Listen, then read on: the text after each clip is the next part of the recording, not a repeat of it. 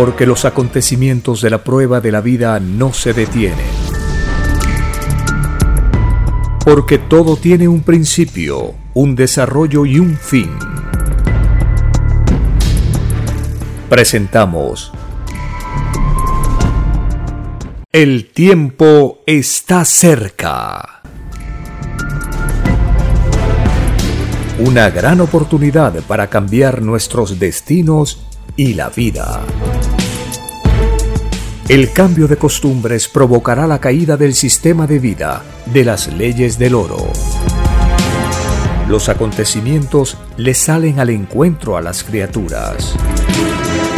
Una nueva revelación, escrita por el primogénito solar, Alfa y Omega, se extiende por el mundo. Ciencia celeste, nueva moral filosofía común, justicia divina. El tiempo está cerca.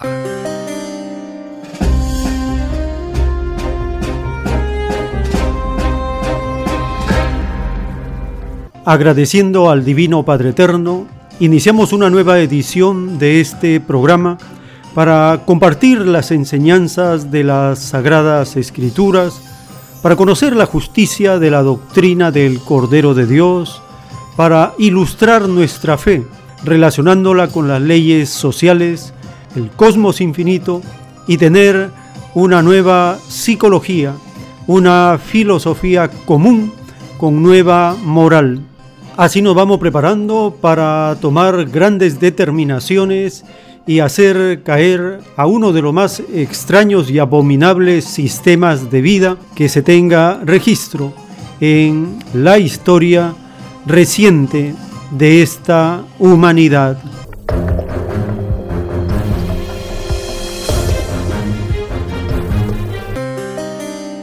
Bienvenidos. Un saludo a las familias con quienes compartimos estas informaciones. En uno de los rollos telepáticos de la ciencia celeste, el Divino Padre Eterno nos recuerda nuestros pedidos, nuestros anhelos, nuestras promesas antes de nacer en esta escuela del universo llamado planeta Tierra.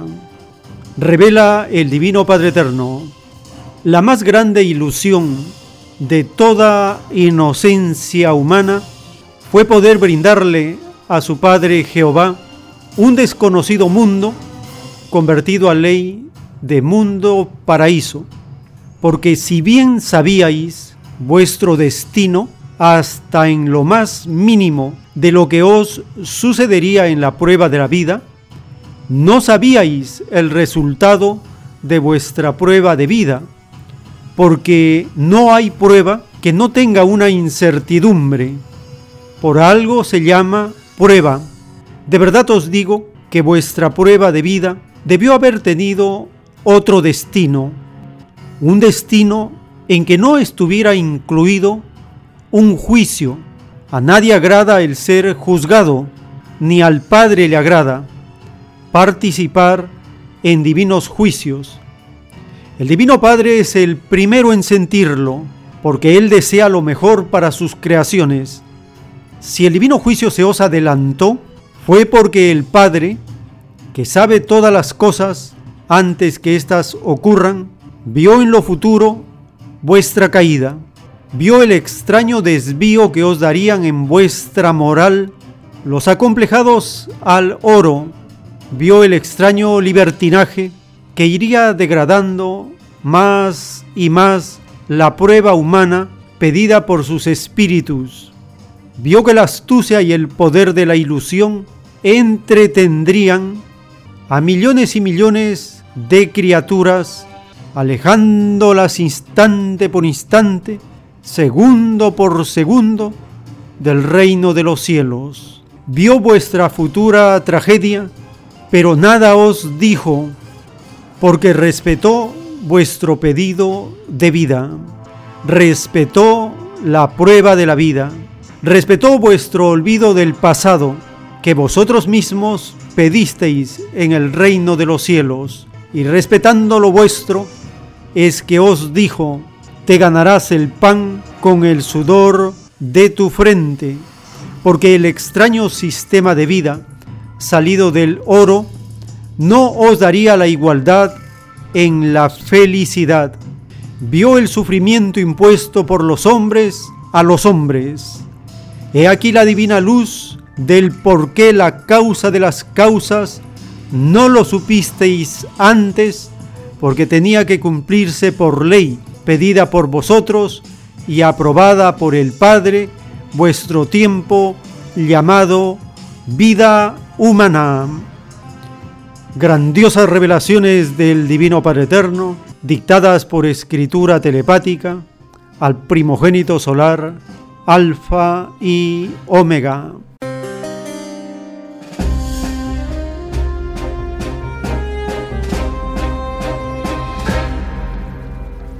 El Divino Padre en este párrafo que estamos compartiendo nos revela la esencia de la prueba de la vida y es la incertidumbre que todos sentimos instante por instante durante toda la vida. También nos dice que nuestra prueba de vida pudo haber tenido otro destino, un destino que no incluyera un juicio divino.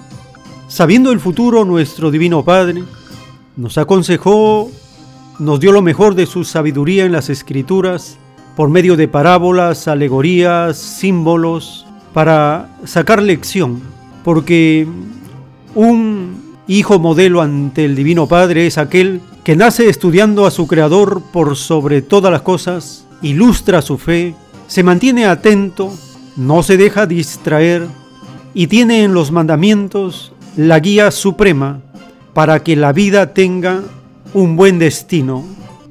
La clave está en no dejarnos sorprender, ilusionar, entretener, distraer en cosas que no son para lograr un destino del bien colectivo.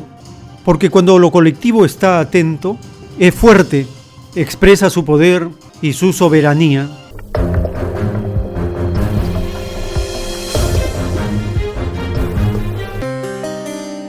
Recordemos la enseñanza escrita en el libro de Job acerca de la prueba de la vida. Libro de Job capítulo 7, verso 17. ¿Qué es el hombre para que lo engrandezcas y para que pongas sobre él tu corazón y lo visites todas las mañanas y todos los momentos lo pruebes? Libro de Job capítulo 7, versos 17 y 18. En las reflexiones que hace Job preguntándole al Divino Padre, ¿qué es el hombre? Para que lo visites todas las mañanas y todos los momentos lo pruebes. Esa es una de las características de la prueba de la vida, ser probados segundo por segundo durante toda la vida. Nadie escapa a esta ley. ¿Por qué no se reconoce con facilidad que vivimos una prueba de vida? Se debe, dice el Divino Padre, al atraso evolutivo de los que se proclamaron ser guías de los demás. Estos seres, por su atraso evolutivo, no comprendieron la esencia de la vida, a pesar que en todas las lecciones de las Sagradas Escrituras está incluida la psicología de la prueba de la vida. Toda prueba incluye una dificultad, un obstáculo, un problema, un escollo que vencer, un sacrificio que hacer, una meta por alcanzar. La finalidad de la prueba es mejorar, reparar, corregir, avanzar, arreglar, restituir. Ese es el sentido de una prueba. Convertir a este planeta en la categoría de mundo paraíso mundo de igualdad, mundo de armonía entre los seres vivientes y la naturaleza. ¿Era posible? Sí era posible. En el desarrollo de miles de años se avanzó algo, algo se intentó. Fue muy lento y muy imperfecto. Y así estamos en este momento, en la parte final de la prueba de la vida.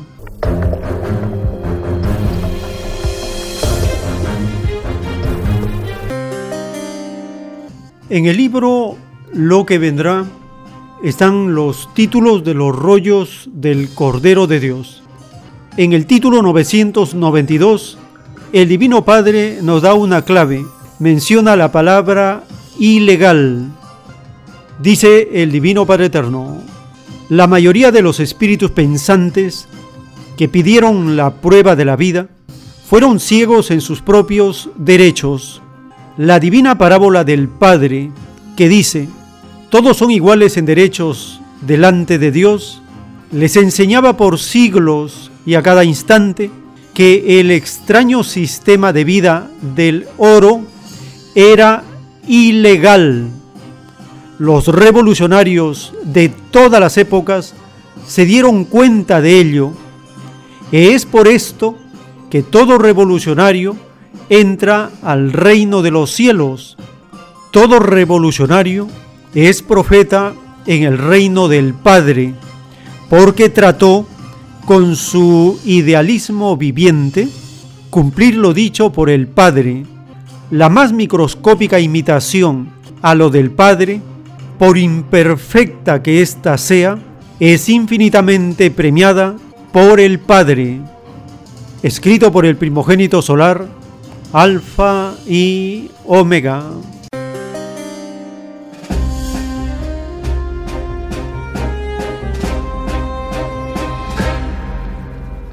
En esta edición compartimos las explicaciones del historiador social Gabriel Salazar Vergara. En esta primera parte de una reciente entrevista nos habla de lo ilegal, de lo ilegítimo, como la constitución que rige a los rebaños, como Chile, como Perú, como muchas naciones, son constituciones ilegítimas porque no son el resultado, el fruto de la participación soberana y deliberante de la población, sino de un puñado de acomplejados por el oro que imponen sus intereses privados sobre el beneficio social. En el canal del Colegio de Profesores TV del Rebaño de Chile publican este documento, el plebiscito es del pueblo, y entrevistan al historiador social Gabriel Salazar. Compartimos esta primera parte donde a raíz de la interpretación de un cartel alzado por una profesora, empieza la explicación de cómo vivimos bajo una constitución ilegítima, ilegal.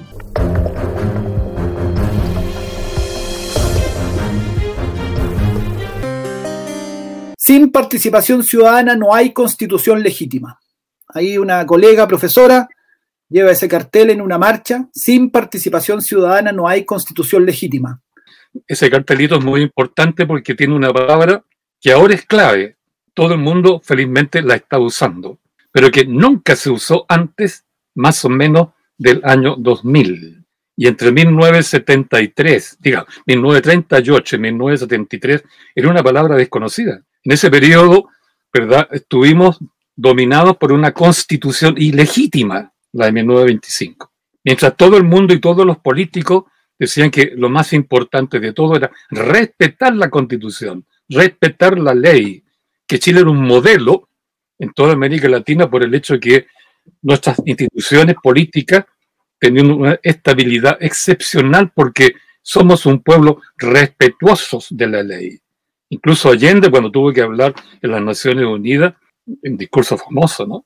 Él dijo, vengo de un país lejano donde se respeta la constitución y la ley. No dijo, son, vengo de un país lejano donde se respeta rigurosamente, escrupulosamente, una constitución ilegítima, ilegítima, es que no se usó, no entraba en nuestra cabeza política, digamos, en nuestras consideraciones políticas el problema de la legitimidad de la ley, de la constitución, del sistema político, etc. En cambio, hoy día somos conscientes de esto. ¿Por qué sería ilegítima esa constitución? Ah, bueno, termino la idea y recojo lo que... Yo creo que hoy día justamente la palabra clave en nuestra eh, movilización política es precisamente el tema de la legitimidad. Y eso significa que ninguna ley puede pretender tener validez y menos coerción sobre la masa ciudadana si no tiene en su origen la participación de la ciudadanía en la formulación ¿verdad? del articulado constitucional que nos va a regir después por varias décadas. ¿no? Fue tan profunda eh, en, en, la conciencia política de la ciudadanía entre el 38 y hasta el 2000, digamos, la idea de que la ley es la ley, hay que obedecerla, que mucha gente hasta el día de hoy, no sé cuánta, no tiene conciencia del problema de la legitimidad. Y si hay otra constitución ilegítima, lo mismo y peor que la del 25, es la del 80. Entonces yo creo que aquí hay un problema muy interesante, mejor dicho, una situación muy interesante, porque ahora estamos planteando en esos términos. Si la ley no tiene nuestra participación como ciudadanos, nuestra participación soberana, entonces esa ley, por ser ilegítima, no merece ni debe ser obedecida. Está el tema ahí de la desobediencia civil, que ha sido planteado desde la época de, Santo Tomás de Aquino en adelante, ¿no?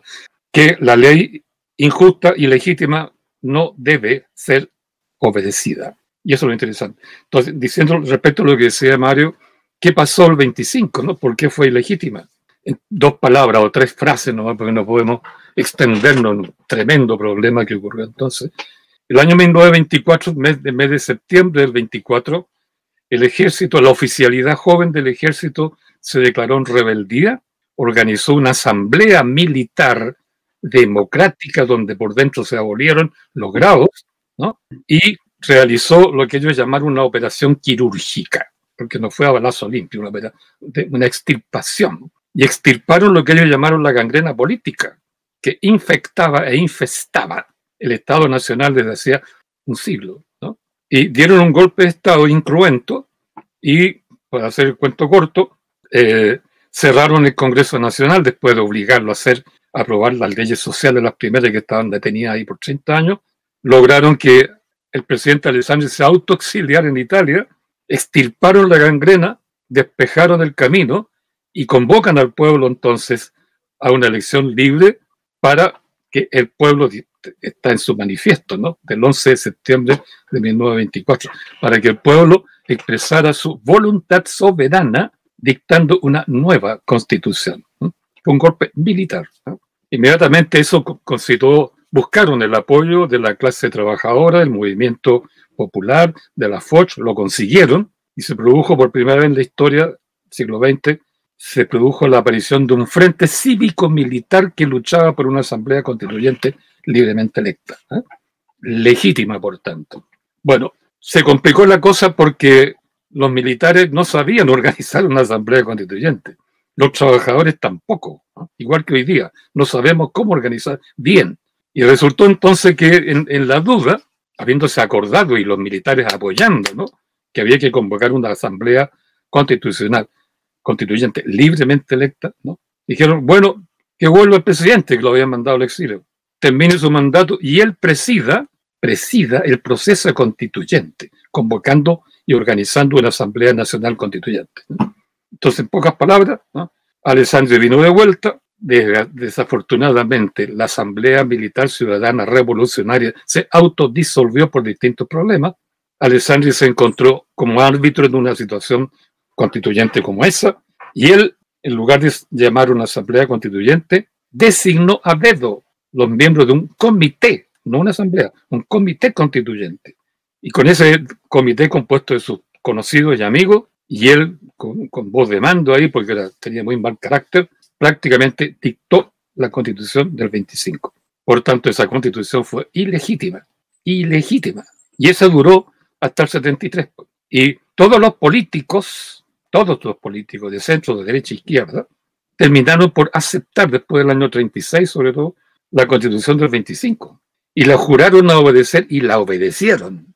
Y le obligaron al pueblo también a obedecerla. Y le exigieron a los militares que obedeciera ¿ah? ciegamente, por respeto a la ley, ¿no? a una constitución ilegítima. Bueno, a eso nos estábamos refiriendo, maestro, perdona que uno se alarga, que la historia es así como un acordeón, ¿no? Va a explicar un, un tema y un tema lleva a otro y se alarga. Entonces, por eso es que entre el 36 más o menos y el 73 jamás hablamos de la legitimidad. Y todos los políticos, por razones largas de explicar, aceptaron esa constitución y juraron defenderla y la defendieron, incluso Allende, ¿verdad? En honor y respeto a la constitución que lo convertía en el primer magistrado revolucionario de la historia de Chile. Hoy día, en cambio, tenemos aquí clarito el tema de la legitimidad. Y lo dice el cartel que muestra la compañera profesora allí. Eso es lo que, a mirar el cartel, me surgieron todas estas ideas, maestro. El tiempo está cerca. Estamos conociendo cómo va despertando, cómo va madurando el pueblo explotado en América Latina, en los pueblos del tercer mundo. En el caso del rebaño de Chile, la población viene despertando y levantando la bandera de la legalidad en una nueva constitución, porque todas las que han habido son ilegítimas. Lo mismo ocurre en el Perú. Esta constitución y las anteriores son ilegítimas. He ahí la causa del drama, de la tragedia que padece la nación. En esta segunda parte nos van a hablar de la soberanía, del gobernarse a sí mismos. Leemos un párrafo de los rollos del Cordero de Dios. Allí el Divino Creador profetiza que esto va a ocurrir en el rebaño de Chile y esta orden irradiará a todas las naciones. Dice el Divino Padre Eterno, todo lo que sale del Padre en el Hijo es universal, será un acontecimiento mundial. De verdad os digo que volverá al rebaño del profeta lo que antes estaba. Volverán los humildes y despreciados a gobernarse a sí mismos con infinita fuerza en sus ideales, porque el Padre Jehová está con ellos, siempre lo ha estado, porque todo humilde y explotado es primero ante el Padre. De verdad os digo que de este rebaño nace la luz para el mundo, luz que irradiará a todos los confines de la tierra. Dictado por el Divino Padre Eterno, escrito por el primogénito solar, Alfa y Omega.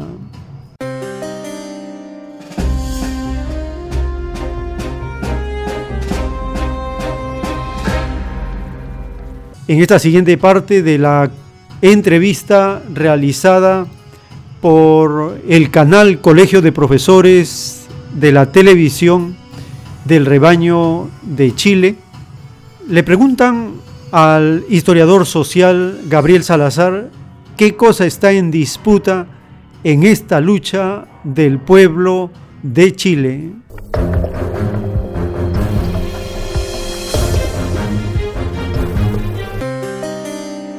Yo diría que lo que están en disputa eh, no es un tironeo entre políticos, clases políticas o ideas. Yo creo que lo que está en disputa es la identidad nuestra como ciudadanos soberanos.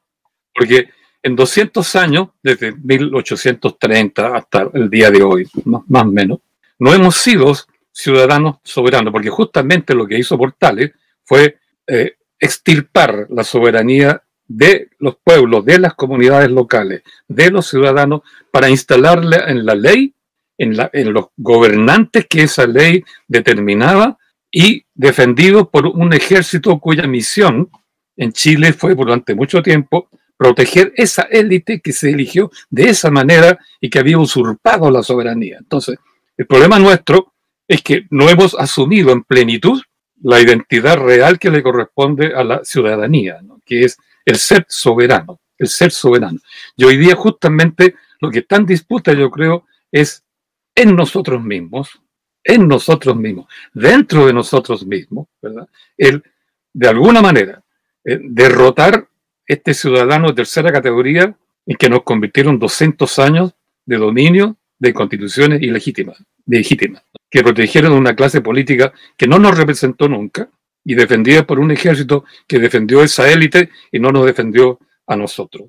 Hoy día tenemos que conquistar para nosotros, de nosotros mismos, y a lo mejor contra nosotros mismos, el ciudadano realmente soberano. Y eso es una, es una operación revolucionaria, por así decirlo, que no se proyecta en las estructuras exteriores, ¿no? que no se pelea en la calle, que no se pelea contra los carabineros, no se pelea contra o dentro de nosotros mismos. Yo creo que eso es lo más profundo que estamos viviendo.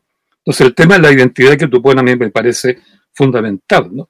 Y revela por qué admiramos tanto lo que pasa con el pueblo mapuche. Porque si hay un pueblo en el mundo que haya defendido su identidad soberana, de autonomía cultural e identitaria, de su relación orgánica, profunda, comunicativa ¿eh?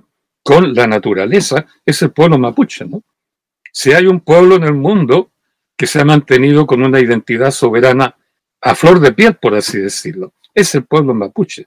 Y es por eso yo creo que como andamos en busca dentro de nosotros de una identidad soberana igual, en lo posible, o más complicada a lo mejor, que la del pueblo mapuche, es que su bandera también nos representa.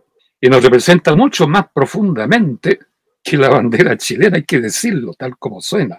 Porque la bandera chilena fue construida para eh, representar a una nación, a un territorio amplio de dominio desde un poder central que era la oligarquía de Santiago.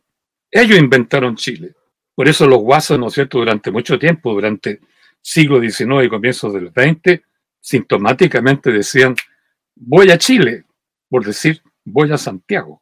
Porque su patria real no era la nación que inventaron los de Santiago, era, ¿verdad?, la comuna, el territorio, la localidad, el pueblo, el lugarcito, el lugareño, donde ellos habían crecido, se habían formado, donde trabajaban, donde tenían su vida. Esta identidad nacional fue un invento de los vencedores en, la batalla del Ircay y la constitución del 33. La verdadera identidad soberana del pueblo no se da en lo nacional, se da en lo local, se da en la comuna, se da en el lugar donde el pueblo vive y donde el pueblo trabaja. Entonces, por eso es que la bandera del pueblo mapuche es para nosotros, tiene un contenido mucho más profundo de identidad soberana, de identidad, ¿verdad?, ciudadana en el sentido de la soberanía. Yo estoy de acuerdo con, con, Mario en eso, ¿no? que la, la, bandera mapuche se metió entre medio y llegó a ser casi dominante sobre la chilena, porque representaba eso, y una identidad que tiene siglos de lucha por mantenerse, y siglos para atrás, no sabemos hasta dónde, de existencia natural, porque al final de cuentas la soberanía es un derecho natural, no es un derecho político. El derecho político es una concesión, por lo común que establecen los que dictan la constitución. La soberanía es un derecho natural. Es el derecho que tiene toda comunidad humana, es un derecho humano inalienable por el cual esa comunidad se da a sí misma el orden social, político, económico que ella estima conveniente para convivir, para desarrollarse y para alcanzar la plenitud de existencia que se puede alcanzar en este mundo. Entonces, estoy, muy de acuerdo contigo en el sentido de que el problema de fondo acá es el problema de la identidad, de nosotros con nosotros mismos. Si logramos, ¿verdad?, deshacernos de, esta, de, este ciudadano igual un voto, de este ciudadano igual pliego de petición, de este ciudadano igual tiro piedra porque estoy protestando porque no me satisfacen mis demandas. Si olvidamos un poco eso, no digo que haya que olvidarlo, digo que integrémoslos a una voluntad soberana superior que nos lleva a ejercer este derecho natural de darnos a nosotros mismos como comunidad, como convivientes, como hermanos, ¿no? El orden político, el orden constitucional que queremos, necesitamos, ¿verdad? Para alcanzar un nivel de integración que no hemos alcanzado en 200 años de existencia histórica. Entonces, yo por eso creo que otra vez el tema de la legitimidad está aquí presente. Ahí está, de nuevo el tema de la legitimidad. Solo hay legitimidad si yo estoy integrado conmigo mismo en términos de lo que practicar lo que es la soberanía, porque la soberanía después de todo no es voluntad individual, es voluntad colectiva. Y esta voluntad colectiva hay que recuperarla de las cenizas del pasado y reconstruirla de nuevo, actualizada a los nuevos tiempos.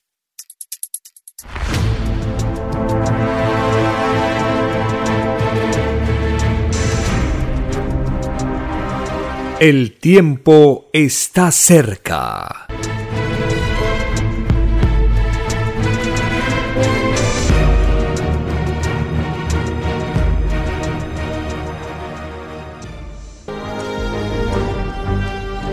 Una nueva doctrina con nueva moral, escrita por el primogénito solar, Alfa y Omega, se extiende por el mundo. El cambio de costumbres provocará la caída del sistema de vida, de las leyes del oro. La desigualdad, la injusticia, la corrupción y la explotación dejan de serlo cuando todos los seres humanos no las aceptan ni las permiten.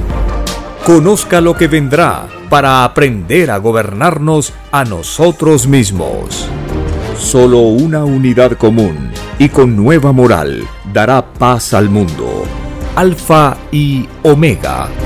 Comparta gratuitamente todos los libros en formato PDF de la página web www.alfayomega.com.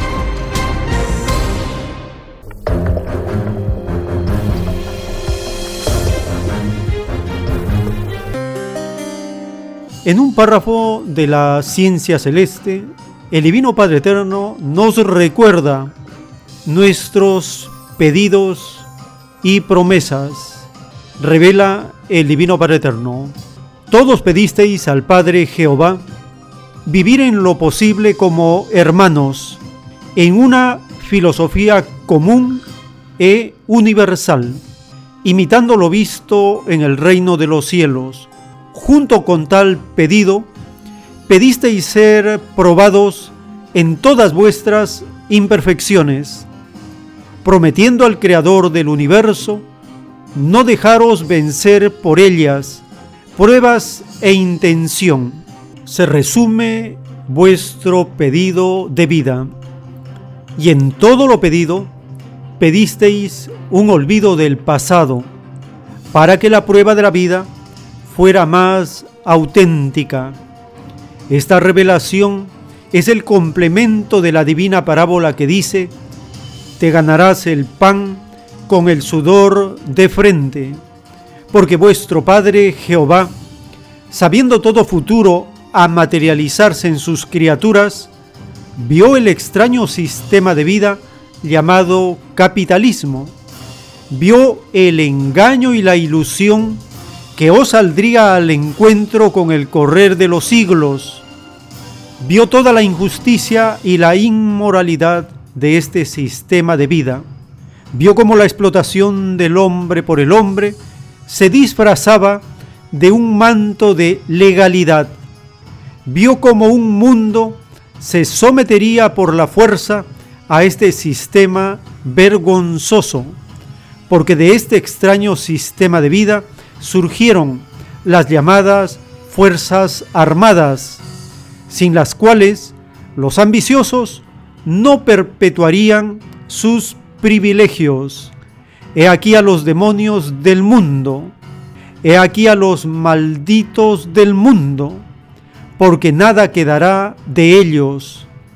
He aquí a los espíritus que vivieron en la era faraónica, que aún conservan sus malas inclinaciones, porque todo espíritu nace de nuevo. Muchas existencias ha tenido y tendrá. Revelaciones dictadas por el Divino Padre Eterno, escritas por el primogénito solar, Alfa y Omega.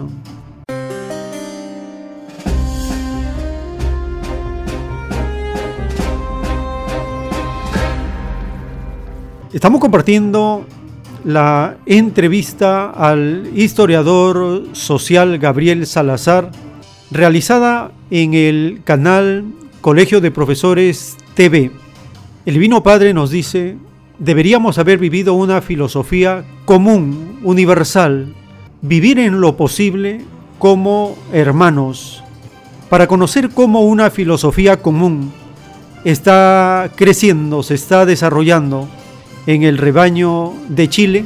En esta siguiente parte de la entrevista hablan de la autoeducación, de la desobediencia a las extrañas autoridades, hablan de la soberanía interior que debemos desarrollar para que la soberanía de la comunidad se ejerza como un nuevo poder y así cambiar el curso el destino que estamos viviendo.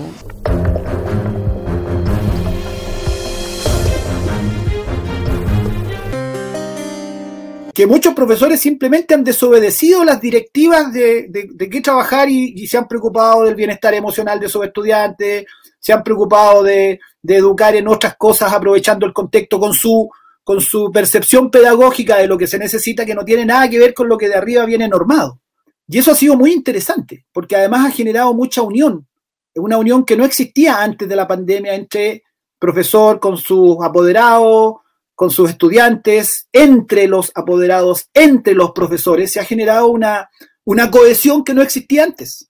Sí, yo estoy de acuerdo contigo. Yo creo que la resistencia a volver a clases es un tema que hay que buscarle raíces profundas, ¿no?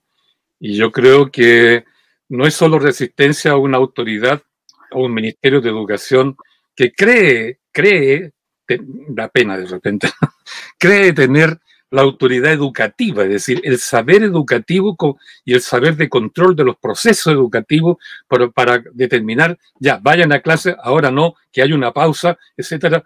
Trata de movilizar todo el contingente que está vinculado a la educación a, a chicotazos, ¿no? De arriba, ¿no? Nosotros sabemos más, nosotros entendemos todo. Ustedes simplemente obedezcan, disciplínense. Yo creo que ese autoritarismo educacional de que ha hecho gala normalmente los ministerios de educación, ¿no? porque el 90% de los, de los ministros y de las autoridades de educación en Chile jamás ha hecho clases. Hemos tenido ministros de educación de todo tipo, desde marinos, capitanes, ingenieros, economistas, de todo. Y por casualidad, tal vez, que yo ni me acuerdo, algún profesor real, real. Uno que otro. Uno que otro, muy, muy, muy esparcidamente. Yo creo que, que esta negativa a ir a clase cuando el ministerio quiere o, plantearse dubitativamente frente a los instructivos que pretende este señor darnos, ¿no es cierto? Obedece no solo a esta cosa casi absurda de querer ejercer autoridad cuando no tienen autoridad, digamos, íncita, o sea, de, de, sí mismos, ¿no? Por, por, su situación real. Yo creo que además de eso está la siguiente cuestión, ¿no? ¿Vale la pena arriesgarnos ante esta epidemia yendo a clases cuando nos ordena el señor ministro es que la educación que nos están dando es tan interesante que somos capaces de arriesgarnos para ir allá, ¿no? O escuchar vía online. Yo creo que junto con eso se desprende el hecho de que tenemos un autoritarismo educacional, ¿verdad? Que, nadie cree en el fondo en eso, es que eh, estamos aprendiendo más en la calle, o si ustedes quieren, en nuestro confinamiento, que en el aula. Y no por el aula en sí, no por los profesores en sí, es por lo que se nos quiere que aprendamos en el aula. Porque estamos, lo que decíamos hace un rato, estamos enfrentados como ciudadanos al gran problema de autoeducarnos en soberanía. Luego que en 200 años contraeducaron, nos negaron la posibilidad de construirnos como ciudadanos soberanos. Entonces, estamos aprendiendo más a ser ciudadanos soberanos en la calle a través de cabildos locales a través de, como la del 28 de agosto, una asamblea nacional online con casi mil personas conectadas, ¿no? Que llegaron a acuerdos como lo que estamos conversando acá. Es decir, estamos aprendiendo, lo más importante es aprender a ser ciudadanos soberanos. En Chile necesitamos, por sobre todas las cosas, eso. No necesitamos más, como decías tú, formar a nuestros niños según el modelo francés, el alemán, el norteamericano, el, el de Taiwán o el de Finlandia, tenemos que educarnos a partir de nuestros problemas reales, de nuestras posibilidades reales y de acuerdo a quién puede realmente ejercer esta autoeducación que somos nosotros mismos. Entonces, por eso yo creo que esta pandemia nos mandó a la casa, ok, pero en la casa hemos pensado más que nunca y nos hemos comunicado vía online, por la vía que sea, más que nunca. Yo que tengo ya añitos de trabajo en décadas y décadas en, la educación a todo nivel, ¿no? He percibido que hoy día hay una actividad densa, profusa, generalizada de Arica Magallanes de actividades ciudadanas donde participa toda la gente de todas las edades, ¿no? En la autoeducación, en soberanía. Y eso no nos va a dar el señor ministro cuando nos ordena vayan a clase, porque los programas, hasta donde yo los conozco, no apuntan en esa dirección. Entonces, yo creo que, que insisto, yo creo que en este momento eh, nuestro ministro de Educación está dentro de nosotros mismos. Aquí hay una tácita desobediencia civil a la autoridad pública y hay al mismo tiempo una tácita obediencia profunda civil hacia lo que nosotros podemos pensar y decidir acerca de nuestro destino como ciudadano y como país y como sociedad, etc. Entonces yo llamo la atención sobre el proceso que podemos llamar de autoeducación, que se está produciendo por sí solo eh, digo, en esta, estos cabildos abiertos, estas asambleas territoriales, en estas asambleas regionales, ahora a nivel nacional, ¿verdad? Que tienen distintos nombres, pero hay una actividad, hay una actividad y un dinamismo, hay un movimiento que sale de adentro y que nos lleva a unirnos para resolver estos problemas. Yo creo que eh, este es el proceso educativo profundo que hay que desarrollar, ¿no es cierto? Que hay que meter dentro del sistema escolar y dentro del sistema universitario, porque las universidades también han quedado by, como dicen algunas, ¿no? Han sido bypaseadas por el proceso. Yo conozco bien lo que pasa en las universidades también. Entonces, tenemos que asegurar que nuestro movimiento autoeducativo permanezca, se desarrolle, siga construyendo su futuro, que no desmaye, que no mire mucho para el lado, que se encierre un poco en este proceso porque desde ahí, ¿no es cierto?, van a surgir no solo las medidas correctoras que podamos nosotros ejercer sobre el proceso constituyente manejado por los políticos, que no es el proceso constituyente nacional, es el proceso constituyente que se dice nacional, pero que está manejado por una élite. Entonces, nuestro proceso va a ir paralelo con este otro procesito local, ¿no? Y justamente nuestra tarea es educarnos y autoeducarnos para no solo construir nuestro proyecto, sino vigilar, controlar, rectificar y si es necesario, si es necesario, eliminar. Este otro proceso que tiene un camino que no es el que nosotros hemos elegido. Creo, Mario, que, que el proceso educativo hoy día es más importante que nunca. El rol que pueden hacer los maestros hoy día es más importante que nunca porque por primera vez vamos a comenzar a trabajar en un proceso autoeducativo consonante con lo que está haciendo la ciudadanía, porque es lo que necesita la ciudadanía, y creo que podemos por primera vez marchar, marchar, tomados de la mano o tomados por, corazón solidario, ¿no es cierto? Con lo que los niños de nuestro pueblo necesitan para poder salir de un marasmo que durante tanto tiempo los ha llevado a rebelarse espontáneamente bajo el epíteto que le tiran las autoridades de ser vándalos, ¿no? El vandalaje. Por fin yo creo que podremos dar cuenta de este vandalaje desde dentro del movimiento social de todos nosotros. El tiempo está cerca. En los rollos del Cordero de Dios, el Divino Padre Eterno nos explica nuestra verdadera realidad.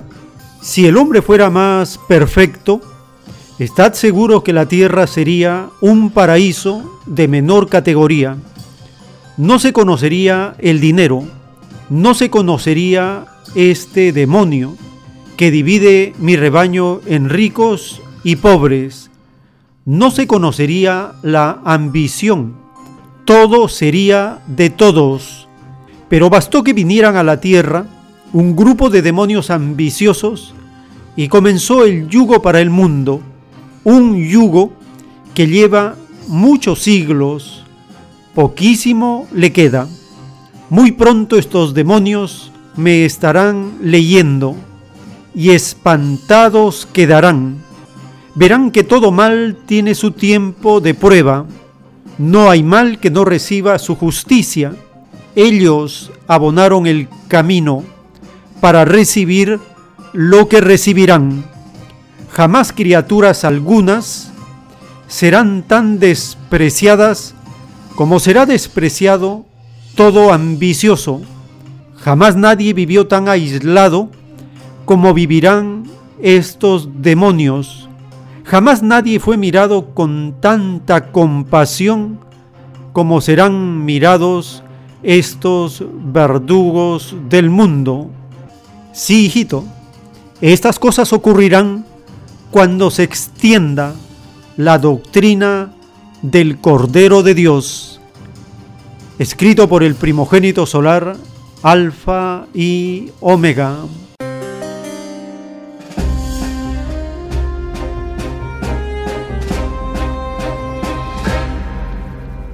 Conversaciones telepáticas del Divino Padre Eterno con el primogénito solar Alfa y Omega. Estamos compartiendo esta entrevista realizada en el canal del Colegio de Profesores TV al historiador Gabriel Salazar Vergara. En esta parte hablan del rechazo que la población siente a todo lo que significa la élite, los privilegiados, la clase dominante, la clase dirigente. Y así se va cumpliendo lo anunciado en las escrituras. Todo grande y poderoso será despreciado y todo humilde será ensalzado.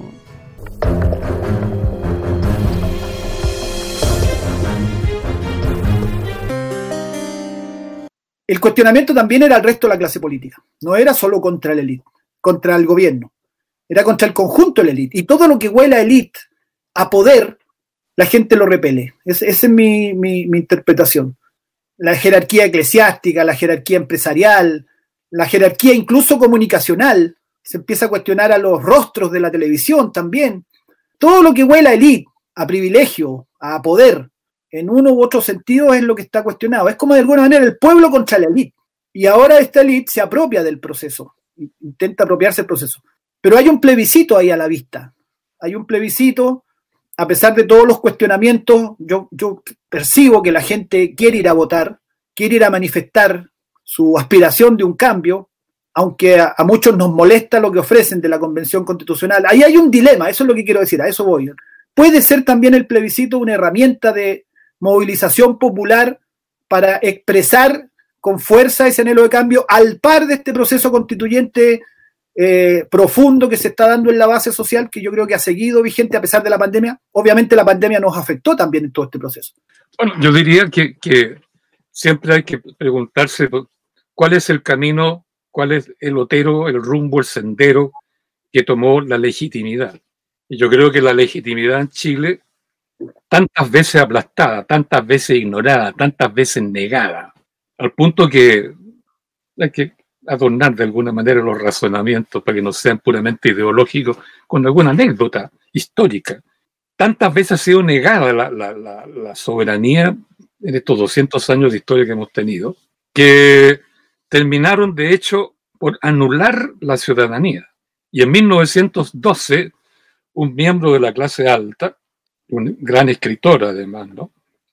Escribió en, uno de sus libros, en sus memorias, le llamó el libro Memorias del Tiempo Viejo, Luis Orrego Luco, dijo, en nuestras alucinaciones políticas, en nuestras ilusiones políticas, aludiendo a su propia clase social, la oligarquía, no nos dimos cuenta, dijo él, 1912 o 14 por ahí, que en Chile no habían ciudadanos, no habían ciudadanos a ese nivel, ¿no?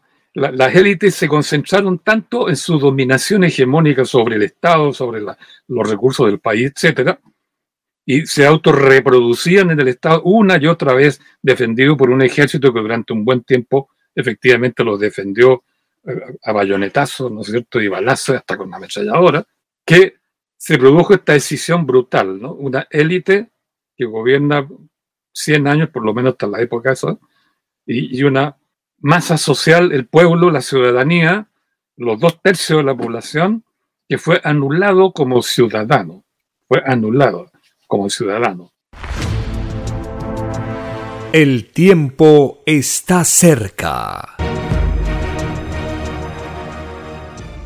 En esta parte de la doctrina del Cordero de Dios, en este párrafo, el Divino Padre Eterno nos habla del dormir de los espíritus y del despertar que debe ocurrir por culpa del extraño complejo de poseer oro y que como individuos no supieron vencer a sus complejos de posesión, es que el primer mundo sufrió el yugo de la división por muchos siglos.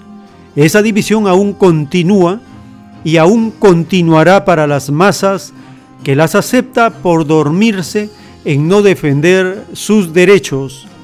Los espíritus duermen con respecto al inmenso poder que en ellos duerme.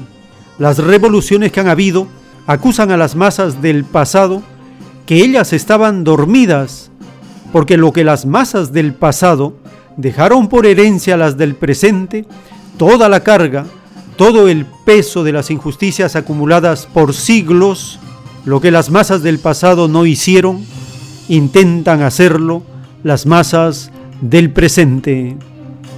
Escrito por el primogénito solar, Alfa y Omega.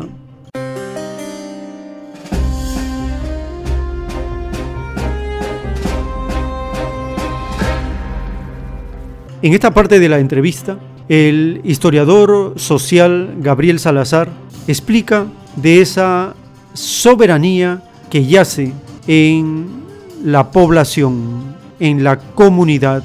Explica del inmenso poder que tiene la soberanía.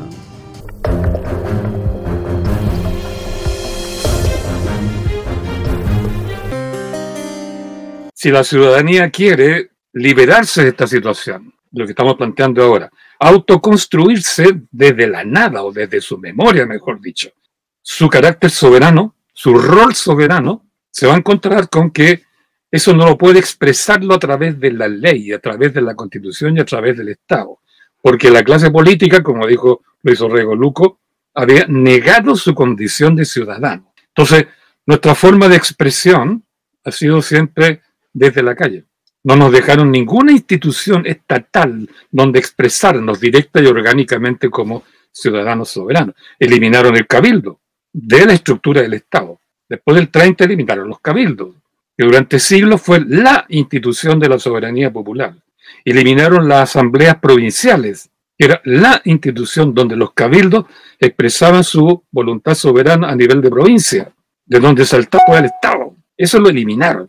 Nos dejaron ahí como hormigas apegados al suelo, mientras ellos elevaban toda esta estructura estatal para que ellos dominaban desde dentro. Entonces, por eso es que eh, nunca elegimos, nunca hemos podido usar los mecanismos institucionales, legales, de todo tipo, para expresar nuestra voluntad soberana. Por eso la soberanía se constituye fuera del Estado, fuera de la voluntad soberana, fuera del Estado, fuera de la ley, fuera de los políticos, fuera de los partidos, como se expresó en octubre lo que estaba transmitiendo su experiencia hace un ratito el propio Mario, porque ya yo tengo 84 años, entonces ya, ya no salgo a, marchar ni de arrancar de los carabineros por las calles, como lo hicimos antes. Entonces, claro, eh, y en esta situación en que la ciudadanía, el pueblo está recuperando su identidad soberana, pedazo a pedazo, poco a poco, ¿verdad?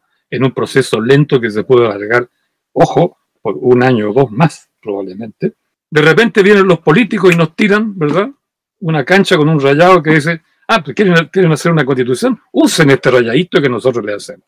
Es un legajo, es un pedazo, es un retazo, es un parche que la ley les ofrece para que ustedes expresen su movimiento soberano. Nosotros ya nos expresamos soberanamente y de qué manera, ¿no? Desde octubre, incluso desde antes, pero no vamos a entrar en detalle, desde octubre del año pasado hasta marzo, abril de este año.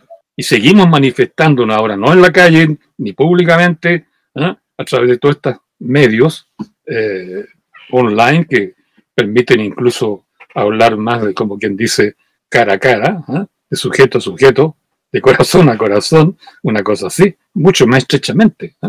Entonces, claro, la pregunta de Mario es, es muy atingente porque dice, ¿cuán importante es para nosotros el plebiscito?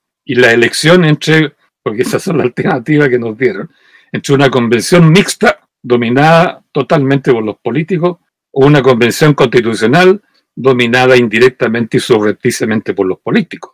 Yo creo que ahí respondo directamente a la, a la inquietud de, de Mario. Yo creo que ya nos expresamos muy claramente y muy decididamente en octubre, de octubre a marzo, digamos.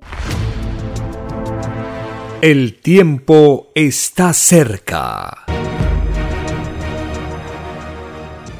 En las revelaciones del juicio final escritas en los rollos telepáticos, el Divino Padre Eterno nos anuncia, escrito está que con la vara que se midió a otros, con la misma será medida. La bestia será enjuiciada por el cambio de costumbres en los seres.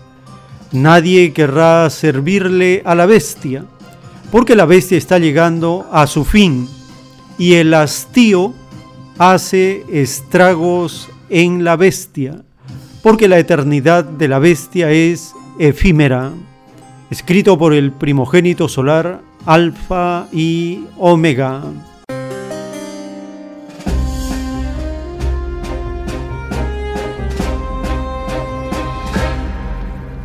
Nos revela el Divino Padre que el hastío hace estragos en el capitalismo, el aburrimiento, una sociedad hastiada. De esto nos habla el historiador Gabriel Salazar en esta entrevista publicada en el Colegio de Profesores TV.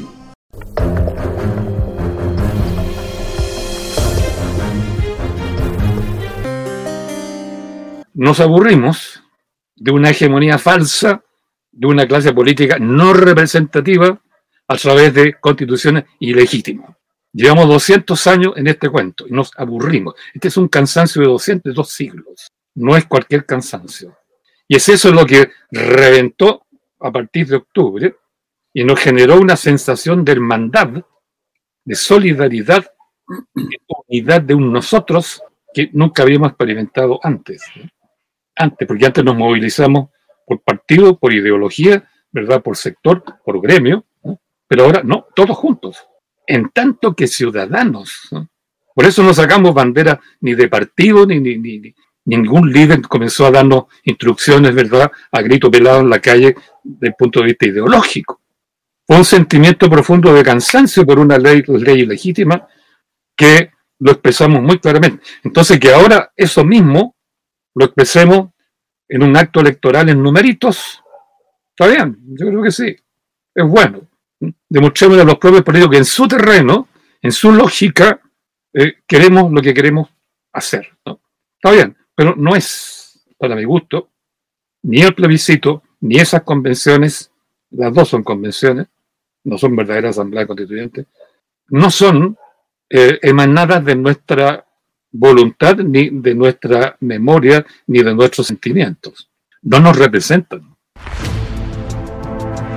El tiempo está cerca. Estamos llegando al término de esta hora. Les pedimos que sigan acompañándonos para compartir más informaciones actualizadas del plano local y de la patria planetaria en unos momentos continuaremos.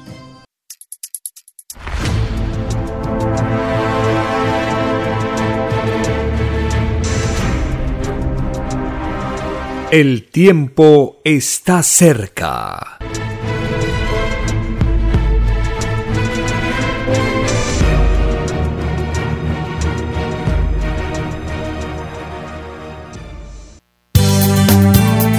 Es Radio Cielo una nueva era de la radio en el Perú. Programación de avanzada para todos. Es Radio Cielo. El mejor anhelo de tu vida. Es Radio Cielo. Sembrando amor y conciencia. Es Radio Cielo Ahora, tu radio favorita, Cielo, llega a todo el mundo. Visítanos e interactúa con todos tus conductores de la variedad de programas que ofrece tu radio Cielo. Radio Cielo en la red. Ingresa a la www.radiocielo.com.pe y desde tu teléfono móvil, interactúa con nosotros. Radio Cielo, a la vanguardia de la tecnología tecnología, cielo.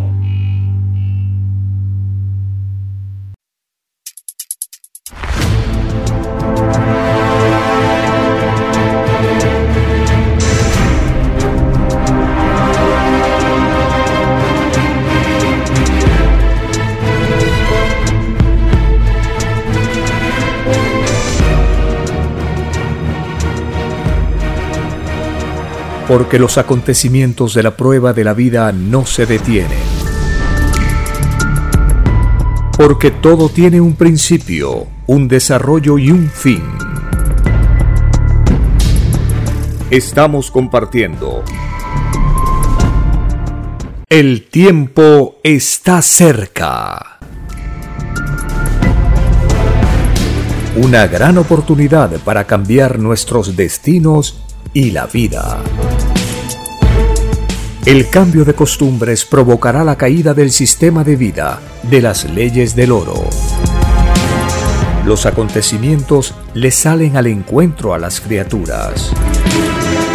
Una nueva revelación, escrita por el primogénito solar, Alfa y Omega, se extiende por el mundo. Ciencia celeste, nueva moral, filosofía común, justicia divina. El tiempo está cerca.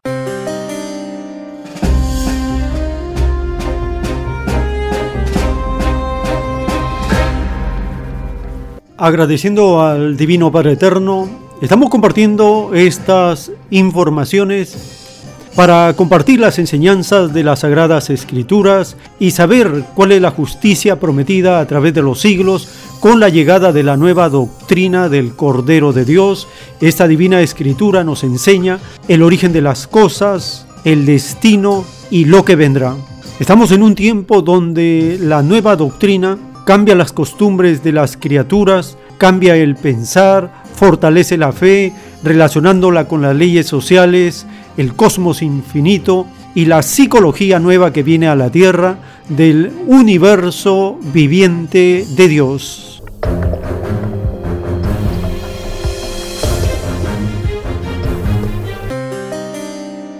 Bienvenidos. Un saludo a las familias con quienes compartimos estas informaciones y la lectura de los rollos del Cordero de Dios y los títulos del libro Lo que vendrá nos permiten conocer las características en la parte interna del porqué de las cosas, de la causa de las cosas. Solo leyendo la doctrina del Cordero de Dios, la nueva revelación prometida al mundo, podemos saber el porqué de los comportamientos de los gobernantes, de los pueblos, de las naciones.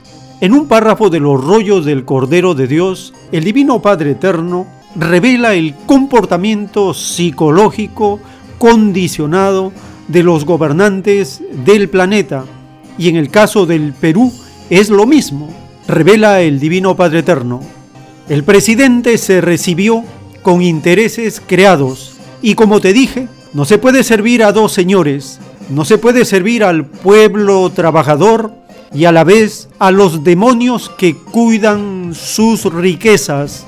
Y de verdad os digo, presidentes del mundo, que ninguno de vosotros entrará al reino de los cielos. Más os valdría no haber sido presidentes si serviríais a dos señores, porque los derechos de mis humildes no se transan, todos son iguales en derechos ante Dios. Conversación telepática entre el Divino Padre Eterno y el primogénito solar Alfa y Omega.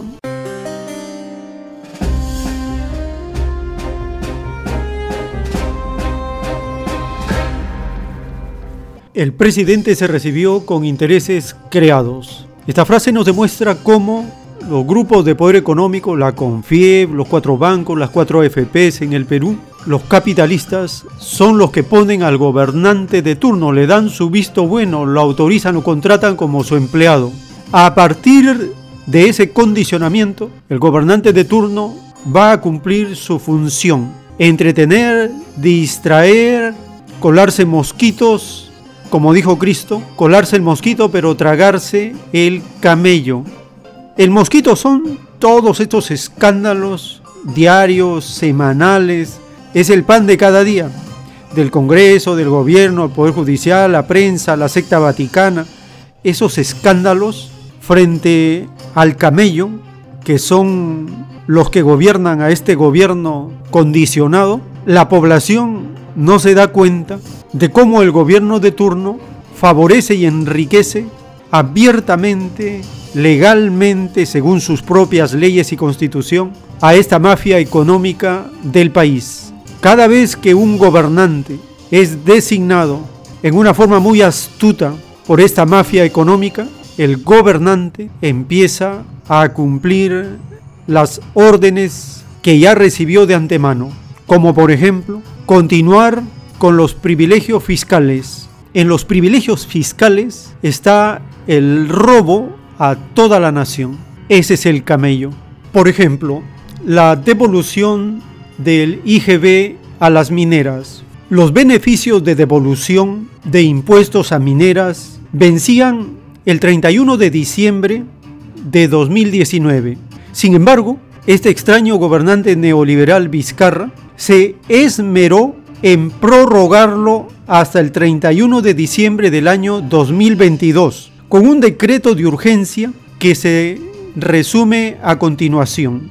Decreto de urgencia número 021-2019 del 22 de octubre de 2019. Artículo 2. Se prorroga hasta el 31 de diciembre de 2022 la vigencia de la ley número 27623 que dispone la devolución de impuesto general de las ventas e impuesto de promoción municipal a los titulares de la actividad minera durante la fase de exploración. Y continúa el decreto de urgencia. La cantidad de devolución por el impuesto del IGB a las mineras equivale al 8.37% del presupuesto del año 2020, mientras que las mineras por regalías solo aportaron el 1.99%. Es decir, la estafa minera es un negocio lucrativo para esta mafia económica que no paga nada, al contrario, tienen un beneficio del 6.4% del presupuesto nacional en devolución del IGB. Esto está en los documentos del Ministerio de Economía y Finanzas. Bien claro dice el Divino Padre, el presidente se recibió con intereses creados. El Divino Padre recuerda, no se puede servir a dos señores, no se puede servir al pueblo trabajador y a la vez a los demonios que cuidan sus riquezas. Hay que tener bien clara esta orden, este mandato del Divino Padre. No se puede servir a dos señores. Estos hipócritas del capitalismo, como dijo Cristo, se cuelan el mosquito pero se tragan el camello. En el canal de YouTube Grupo Justicia Fiscal Perú publican un documento de las devoluciones mineras.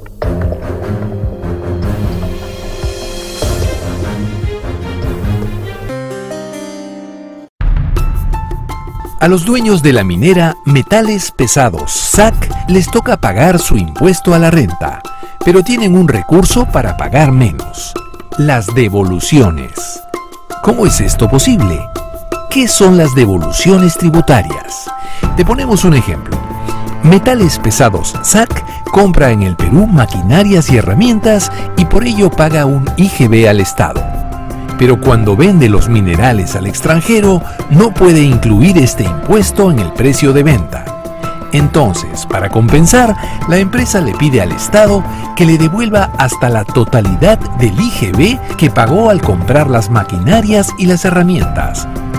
Las empresas exportadoras pueden usar las devoluciones para reducir su pago de impuesto a la renta. Pero cuando no les va tan bien y sus utilidades son menores, también pueden pedirle al Estado que les devuelva ese IGB en efectivo en dinero contante y sonante.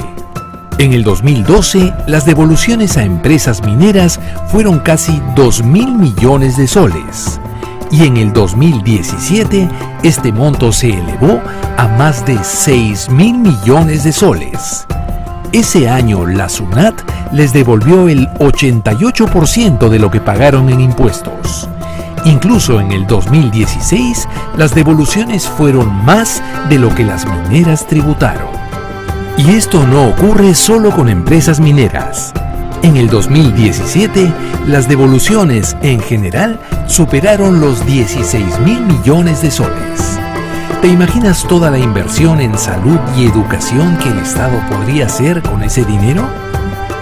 Las devoluciones son una práctica legal para personas naturales y empresas, pero pueden ser mejor reguladas para evitar que se devuelva todo en un mismo año y cause pérdidas excesivas al Perú. Por ello, el Grupo Justicia Fiscal propone transparencia. Es decir, 1. Dar a conocer las principales empresas que han obtenido devoluciones y qué montos han conseguido recuperar. 2. Informar cuáles son las devoluciones proyectadas para los próximos 5 años. 3. Revisar y fiscalizar el funcionamiento de este mecanismo asegurando que bajo ningún concepto el aporte tributario neto de una empresa sea negativo.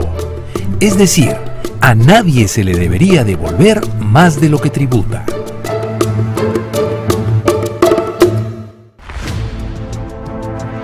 El tiempo está cerca. ¿Quién cometió semejante atentado contra la nación? Fue el mafioso, el Ampón Fujimori, un demonio al servicio de la mafia económica.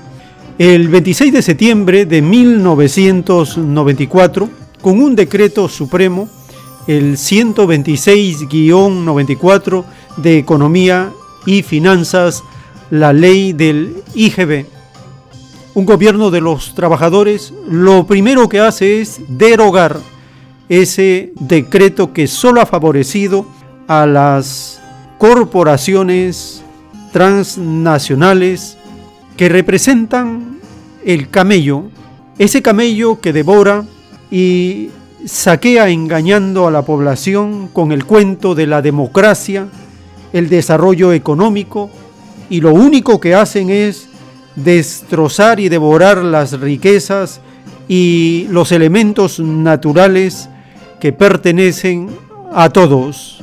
Esto es parte de los privilegios fiscales que la mafia económica impone a todo gobernante.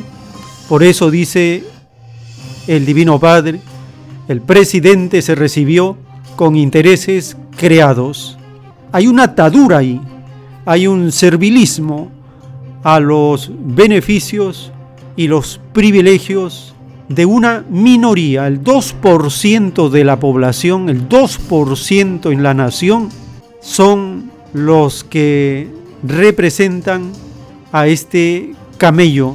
El mosquito son la corrupción que da rienda suelta a la prensa, al Congreso, a las instituciones del Estado, para que entretengan a la población y no se llegue al porqué de la pobreza, al porqué del empobrecimiento de la nación.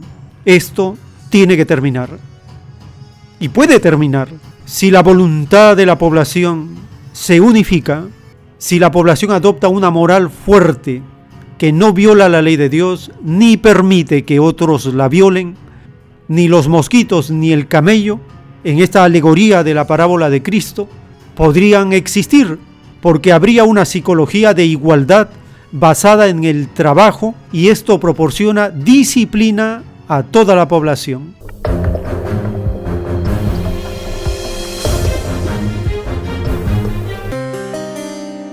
Y en otro párrafo de los rollos del Cordero de Dios, el Divino Padre Eterno ordena, de verdad os digo, presidentes y mandatarios del mundo, que más os vale entregar los gobiernos a mis humildes, porque de ellos es el reino de los cielos.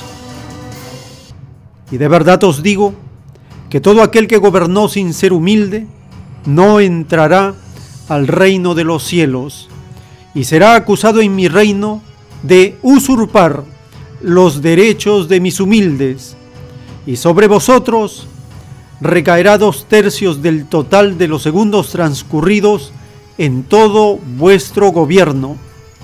Y por cada segundo transcurrido en usurpación, os corresponde cumplir una existencia fuera del reino de los cielos. Así como vosotros usurpasteis, así seréis usurpados con la vara que me disteis en esta vida, así seréis medido en otras, porque todo espíritu nace de nuevo, reencarna de nuevo, que es lo mismo. Una ley se puede expresar de muchas maneras y siempre es la misma ley. Dictado por el Divino Padre Eterno, escrito por el primogénito solar, Alfa y Omega.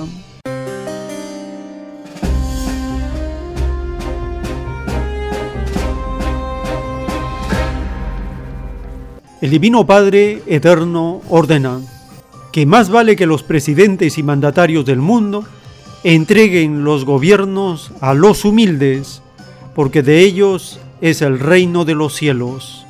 Esa es la orden que deben cumplir y es la explicación del por qué los llamados libertadores cometieron el más grande error que hace sufrir al pueblo, haber entregado el gobierno a un grupo de criollos enriquecidos y acomplejados por el oro que mantienen sus privilegios hasta el día de hoy. He ahí la causa del sufrimiento del pueblo, de las privaciones y necesidades de la población.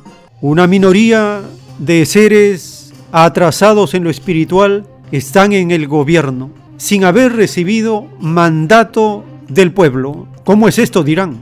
¿No es que están allí por elecciones, por el voto de la población? No es totalmente cierta esta manipulación. Compartimos una explicación de la realidad latinoamericana, de Chile, de Perú, a cargo del historiador social Gabriel Salazar Vergara.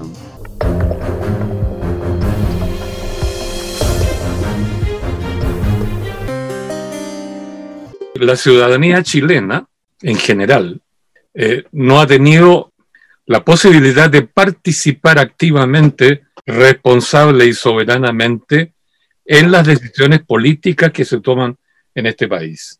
¿Qué ha ocurrido en Chile, desde Diego Portales hasta acá? Que se eliminaron todas las instancias donde el pueblo localmente puede deliberar y establecer mandatos para sus representantes. Se eliminó el cabildo, los cabildos nunca más existieron. Se eliminaron las asambleas provinciales, nunca más existieron. Entonces, todas las decisiones se tomaron desde Portales en adelante dentro del Congreso Nacional mediante representantes nuestros que los elegimos, diputados, senadores, presidentes, sin mandato soberano. Eso hay que dejarlo clarito. Mm. ¿Qué ha significado esto? Que nuestra reacción frente a los problemas que nos afectan, nuestra opinión frente a las instituciones, ¿verdad?, que nos están de alguna manera afectando. No tiene salida. No tiene salida hacia adentro del sistema, queda fuera del sistema. Por eso nos dejaron como única posibilidad de expresión de nuestra rabia, nuestra frustración, nuestra crítica, nuestras propuestas, ¿verdad? Como ciudadanos, solamente la calle, solamente la calle. Por eso que en Chile, después de Portales, apareció lo que ellos mismos llamaron la política de la calle, de mm. la calle. Y ahí se expresaron todos los ciudadanos que ya no tuvieron dónde institucionalizar su opinión y sus propuestas.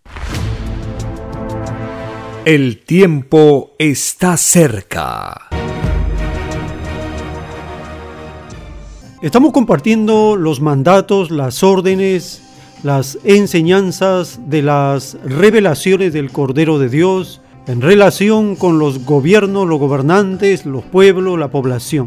En otro párrafo de los rollos del Cordero de Dios, el Divino Padre explica, el egoísmo de los gobernantes perpetuó el egoísmo de los pueblos. Es una forma de esclavitud en el dolor moral, una forma que hizo y hace desdichados a millones de seres. De verdad os digo, gobernantes del mundo, que hasta la última molécula de dolor causado a los hijos de los pueblos se paga ante el Padre. Más os valdría el haber renunciado como gobernantes si vuestros puestos representaron una violación a la ley del Padre. Todos tuvieron en la prueba de la vida un libre albedrío mas ningún libre albedrío viviente pidió al Padre violar un ápice de su divina ley. Todos vosotros, gobernantes del mundo, hicisteis lo opuesto. Los mayores puestos en la prueba de la vida no lo tuvieron los humildes. Todos vosotros, como el resto de esta humanidad, prometieron al Creador del universo imitar en la lejana tierra todo lo que sus ojos vieron en el reino de los cielos. Y todos vieron que de todas las virtudes vivientes, la divina humildad es la primera en el reino de los cielos. Dictado por el Divino Padre Eterno, escrito por el primogénito solar, Alfa y Omega.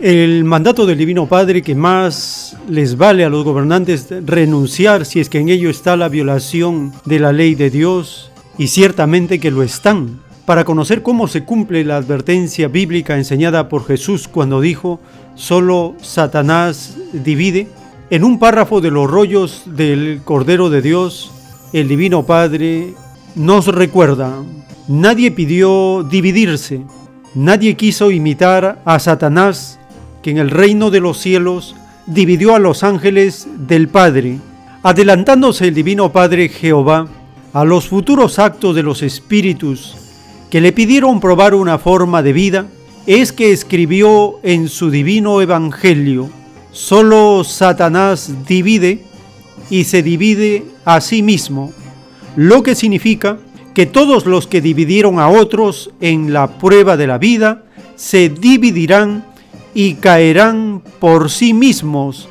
Es así que el llamado capitalismo, que es la gran bestia del divino evangelio del Padre Jehová, caerá. Dictado por el Divino Padre Eterno, escrito por el primogénito solar, Alfa y Omega.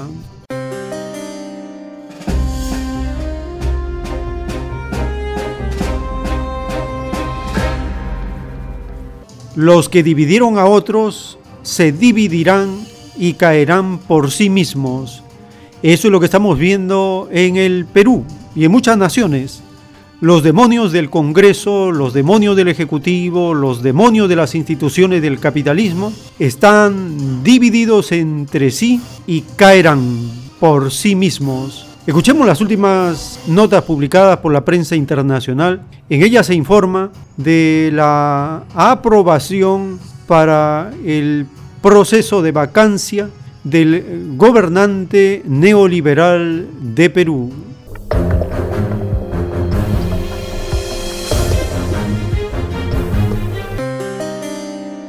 En Perú, el presidente Martín Vizcarra denuncia que han organizado un complot para desestabilizar su gobierno usando a personal de su confianza. Asegura que el objetivo es aplazar las elecciones presidenciales programadas para el 2021 y reiteró que no renunciará a su cargo. Sus declaraciones se producen mientras el Congreso debate una moción de vacancia en su contra. La solicitud introducida por un grupo de congresistas busca declarar a Vizcarra como incapacitado moral. El documento firmado por seis partidos fue presentado luego de que se difundieran audios que supuestamente vinculan al mandatario con el artista Richard Swing y en concreto se investigan presuntas irregularidades en la contratación del cantante por parte del Ministerio de Cultura por unos 50 mil dólares en medio de la pandemia. A su vez, el artista afirma tener pruebas de una conspiración en el Congreso en contra del presidente. Vizcarra asegura que las grabaciones están manipuladas. Para ser aprobada la moción, al menos 52 legisladores de 130 deberían votar a favor. El tiempo está cerca. Merino de Lama eh, en estos momentos. Martín Vizcarra enfrentará un juicio por destitución. El Congreso de Perú aprobó el viernes procesar por incapacidad moral al presidente tras ser acusado de pedir a sus colaboradores mentir en una investigación parlamentaria. Han votado a favor 65 congresistas, en contra 36, abstenciones 24. En consecuencia, ha sido omitida la moción de orden del día del pedido de vacancia del presidente de la República. Para destituir al presidente se requieren 87 votos. Luego que el próximo viernes Vizcarra comparezca en el Congreso para defenderse, el plenario debatirá y votará. El mandatario quedó el jueves contra las cuerdas tras la difusión de unos audios en los que pide a sus asesores mentir sobre contratos irregulares con un cantante y conferencista, que recibió 10 mil dólares. El mandatario defiende su inocencia y denuncia que los audios fueron manipulados. Que tomen la decisión más adecuada en beneficio de toda la población. Pero lo digo y lo ratifico, yo no voy a renunciar. Tengo un compromiso con el Perú y lo voy a cumplir hasta el último día de mi mandato. La moción contra Vizcarra recuerda dos iniciativas similares contra su predecesor Pedro Pablo Kuczynski, que llevaron precisamente a su renuncia en 2018. Si Vizcarra es destituido, el jefe del Congreso asumiría el poder por los 10 meses que restan del actual mandato.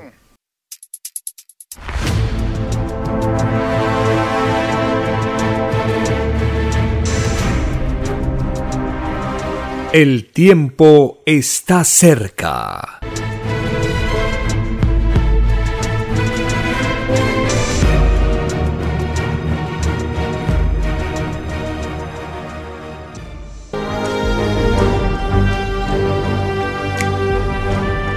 Conozca la nueva biblioteca digital Alfa y Omega y descargue gratis los libros electrónicos del sitio www.alfayomega.com.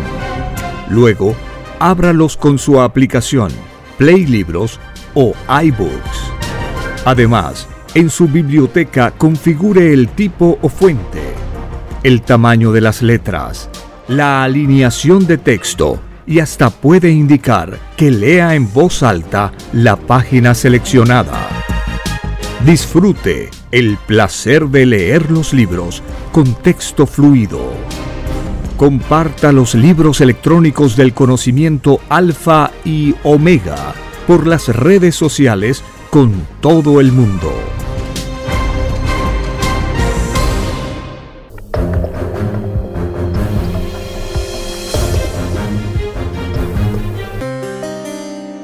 En el libro Lo que vendrá están los títulos del juicio intelectual de Dios para esta generación. Son los títulos de los rollos telepáticos. El título 112.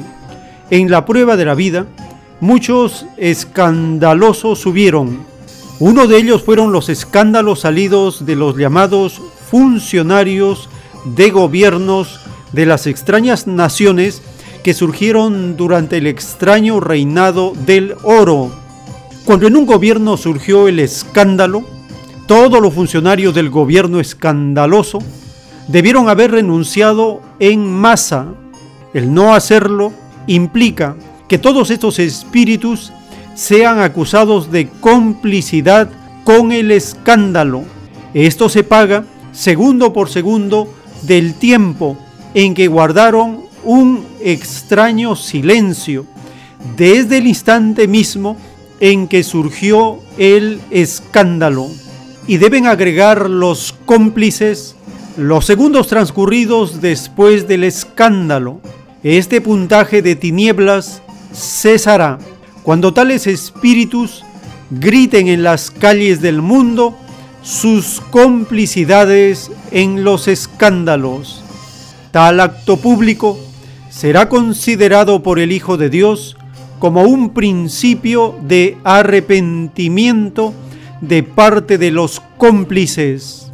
En el divino juicio de Dios se emplean los mismos términos que empleó el mundo de la prueba, porque se enseñó que lo de arriba es igual a lo de abajo. Es más fácil que entren al reino de los cielos los que fueron obligados a ser gobernados por funcionarios escandalosos a que puedan entrar los que hicieron de falsos funcionarios engañando a todos con una falsa moral. Justicia del Divino Padre, sentencias escritas por el primogénito solar, Alfa y Omega.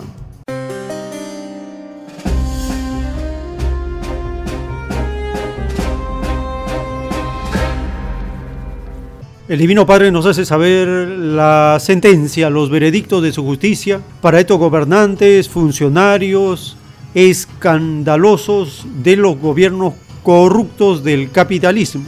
Deberían haber renunciado en masa los funcionarios de este gobierno escandaloso. Y hay otro título del juicio intelectual de Dios para esta generación, donde el Divino Padre advierte de la extraña justicia de los hombres para premiar a los escandalosos, a los corruptos de los gobiernos. Lo leemos en el título 1199 del libro Lo que vendrá. En la extraña justicia, surgida del extraño sistema de vida, salido de las extrañas leyes del oro, no se dio importancia a los humildes del Padre, cuando un grande y poderoso del extraño sistema de vida estaba en apuros, todo el aparato estatal se movilizaba, lo que jamás nunca se hizo para con los preferidos del Padre. Esta extraña inmoralidad se paga en el divino juicio final. Todos aquellos que siendo influyentes y poderosos en el extraño sistema de vida salido del oro, tendrán que pregonar en público tan inmoral premio dado por los hombres y cuyo inmoral premio se publicará en todos los periódicos del mundo y en todos los idiomas.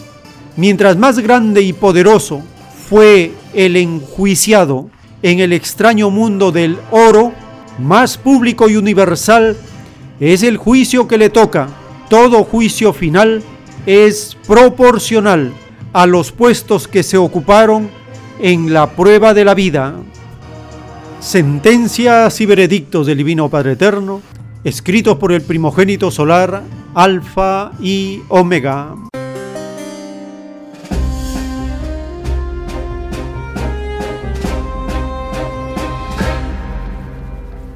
Dijo Jesús en el libro de Mateo, capítulo 23, verso 24, guías ciegos cuelan el mosquito, pero se tragan el camello. Libro de Mateo, capítulo 23, verso 24. Una parábola que demuestra la hipocresía, la inmoralidad de los gobernantes Estamos en medio de una coladera de mosquitos, pero se tragan el camello.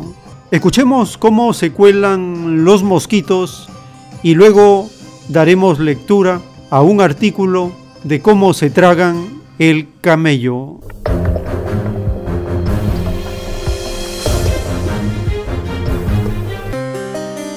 Hoy día sale el reportaje este en el comercio. Todo el mundo se pone nervioso ¿Y no se pone nervioso por Miriam? Se pondrán nerviosos los que tengan que ponerse nerviosos por Miriam. Estoy hablando de tu caso. Claro, o sea, el, mi, mi, caso sí es el patético, es el peor. El, mi caso va a traer abajo al gobierno, presidente. Escúchame, no, en absoluto. Presidente, yo, mire, yo lo único que le digo es que yo sí o sea, yo le doy mi palabra que me voy hoy día, pero a mí la fiscal, hoy día le dije temprano, me ha llamado el asistente del fiscal y me ha dicho que voy a tener una nueva situación. ¿Y quién me va a ayudar económicamente con el abogado? ¿Y, quién está ayudando ahora? ¿Quién está ayudando ahora con él? Usted y Oscar, pues. Por eso, pues, o sea, o sea, ¿qué diferencia hay? No entiendo. ¿Qué diferencia hay? O sea, ¿qué diferencia hay? O sea, ¿qué diferencia hay? O sea, está bien, tú, tú, o sea, yo, o sea, como te digo, o sea, ahorita, seguramente, y, y lo puedo llamar a Figueredo, lo puedo llamar a Figueredo, y seguramente él está igual de nervioso. ¿Por qué? Porque la línea conduce a, mí. a Figueredo. Pero, por ejemplo, de hay línea que conduce a otra. María, María, María Aguirre también la han comprometido. Mira, ella tiene todo un problema propio. María tiene también un, un su esposo trabaja, no sé cuánto, tiene su propio problema. Ella está asustada y ahorita quiere ver no sé qué cosa. Todo. Entonces, ¿el problema María va a traer? No. Tiene problemas para María, para su esposa, para todo. Es aparte. O sea, y ella está viendo cómo solucionar su problema. Pero es que ella es jefa. Ella tiene un cargo acá en Palacio, yo no tengo un cargo. Estás lado mío. Sí. ¿Quién pesa más, María o tú? Presidente, ella. Yo administrativamente... ¿A quién pesa más? ¿Quién puede llamar en, en nombre mío? ¿María o tú? O sea, Pero yo no llamo, pero yo no llamo a nadie. Yo no llamo sin autorización de usted y de Miriam, yo no eso, llamo. Por eso, la autorización de Miriam, Claro. autorización mía. Pero es usted y de ya bueno, de usted, presidente, O sea, o sea, pero yo no llamo. autorización de, mi- de Miriam. Presidente, pero yo no llamo, mía. pero O yo no ¿quién pesa llamo, más? pero María, presidente. o- María o tú. Bueno, si Por dice favor, que yo, ya, yo, yo, si yo pues, digo, si yo digo, si yo digo. yo no pensé nunca. Una, una llamada tuya es como una llamada mía. ¿Cuántos meses? Una llamada tuya Ya, mía. yo sé, pero ¿cuántos meses y, y, y, y meses de meses estaba arrinconada ahí? Yo, Una yo veo... llamada tuya es una llamada mía, llames a quien llame. Si tú llamas a un ministro, viene en cinco minutos. El tiempo está cerca. Esto es parte de los mosquitos que quieren colarse los extraños gobernantes, funcionarios, prensa, Congreso y todos los que defienden a este corrupto sistema de vida capitalista. En un párrafo de los rollos del Cordero de Dios, el Divino Padre nos advierte, de verdad os digo, que en el reino nada se niega, porque no existen los intereses, ni nada de lo que a vosotros os divide. Vosotros conocéis vuestra falsa historia, y no es menos cierto que todo rey se convertía en tirano y conspiraba contra el mismo pueblo. Aún quedan en este mundo conspiradores que se escudan tras las instituciones, son falsos por dentro y respetables por fuera, edificios blanqueados por fuera y corrompidos y sucios por dentro. Esta es la realidad que existe en los llamados congresos o parlamentos. Reina la hipocresía, una hipocresía que no conocen mis humildes, mas corren el riesgo de contagiarse. Advertidos fueron por el Padre a través de los siglos, que se cuide la izquierda de lo que hace la derecha, que se cuide de la moral corrompida por el oro, que no aprenda sus costumbres, que no los imite, porque basta una microscópica imitación y tenéis puntaje de condenado. Dictado por el Divino Padre Eterno, escrito por el primogénito solar, Alfa y Omega.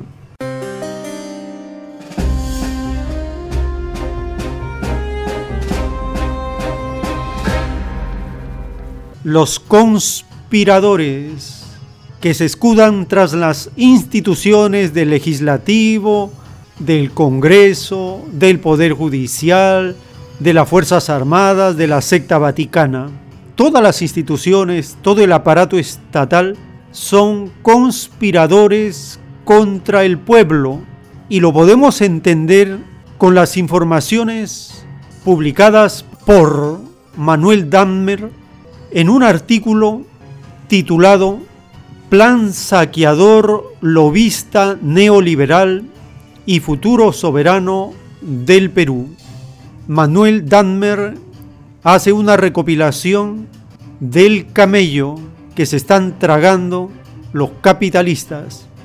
Ante la crisis mundial, en el Perú quebró la salud pública al primar su privatización y se agigantó la brecha de la desigualdad. En estos días de confinamiento mundial, con la pandemia del COVID-19, en el Perú se agigantó la brecha de la desigualdad y se dejó de lado la atención de las urgencias de salud, vida y empleo. Desde el gobierno y la CONFIEP se formuló un programa neoliberal que desnacionaliza a la patria y entrega a la sociedad y sus recursos al poder económico mercantil de los grandes grupos económicos mundiales. Se agiganta la pobreza, la miseria y las muertes al precarizarse la vida de las mayorías nacionales. La pandemia que crece es aprovechada por el poder económico dominante. El plan que sigue el actual gobierno junto a la CONFIEP está subordinado a la banca internacional y algunos grandes grupos económicos globales, a los cuales les ha entregado lo principal de los recursos públicos para su libre disposición, incluyendo los recursos soberanos de petróleo, gas, riqueza marina, agricultura pequeña, familiar y comunera. Ha desguarnecido la salud pública, incrementado el desempleo entre pequeños y medianos industriales y deja a la liquidación la producción industrial, agraria y las activas comunidades y productores de costa, sierra y selva, a los que plantea deben desaparecer para ser solo pequeños productores aislados. Entrega la soberanía del Perú sobre el petróleo y el gas. Abre el dominio soberano del mar peruano a la explotación petrolera de British Petroleum, como ya tiene aprobado el actual gobierno, lo que liquidaría la riqueza marina y la actividad fundamental de los peruanos en el mar.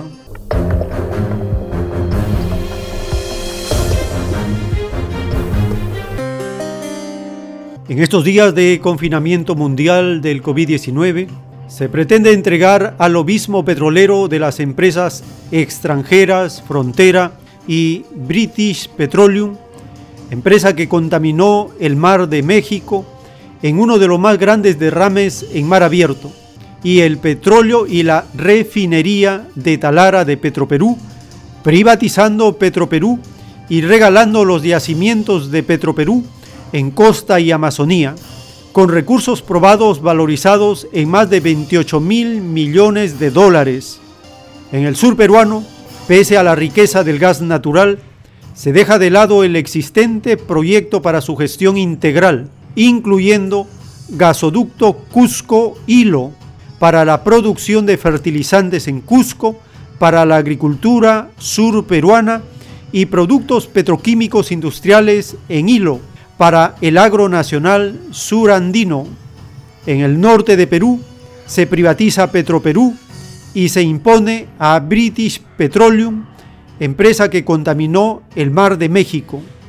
En la Amazonía se combinan los intereses de petroleras con el grupo del Banco de Crédito que está dedicado a deforestar la Amazonía al estilo destructivo de Bolsonaro en Brasil, incursionando en talar los árboles regionales para exportar madera, sacar petróleo con fracking, destruyendo el suelo amazónico y dejar sitio a la coca.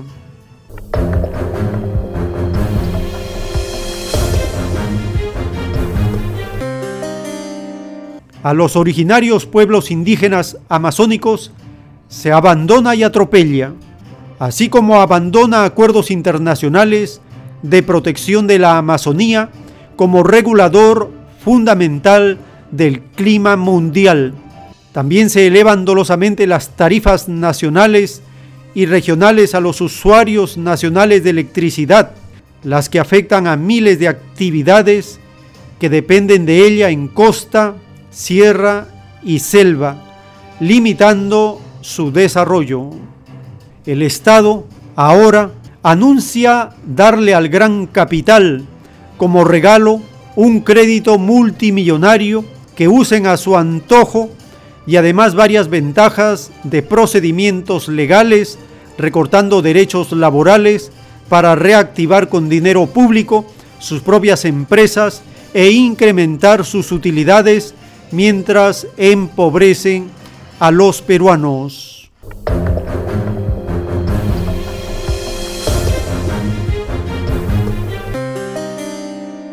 En la población mayoritaria se agiganta la pobreza, la miseria y se precariza la vida y se afecta la deteriorada salud y la vida misma de las mayorías populares, subordinadas y saqueadas en el agro comunero y de agricultores en costa, sierra y Amazonía. La pandemia que crece en muertes y destrucción es aprovechada por el poder económico dominante del poder político, buscando fortalecerse, imponiendo desde el gobierno esta política de saqueo nacional, la que afectará dramáticamente al Perú y su necesaria soberanía. Es el artículo de Manuel Danmer, Plan saqueador, lobista neoliberal y futuro soberano del país. Acá informa de una parte del camello que se tragan las instituciones de este decadente Estado capitalista. No vamos a escuchar esta información en la llamada gran prensa, ni se escuchan estas denuncias en este Congreso Vendepatria al servicio de la mafia económica del Perú.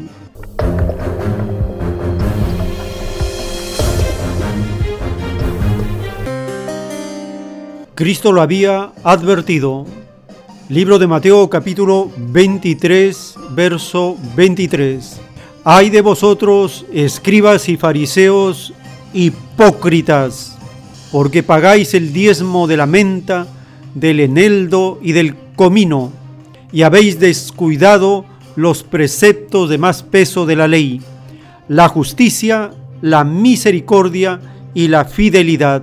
Y estas son cosas que deberíais haber hecho sin descuidar aquellas guías ciegos que coláis el mosquito y os tragáis el camello. Ay de vosotros, escribas y fariseos, hipócritas, porque limpiáis el exterior del vaso y del plato, pero por dentro están llenos de robo y de injusticia. Libro de Mateo capítulo 23 del verso 23 al 25.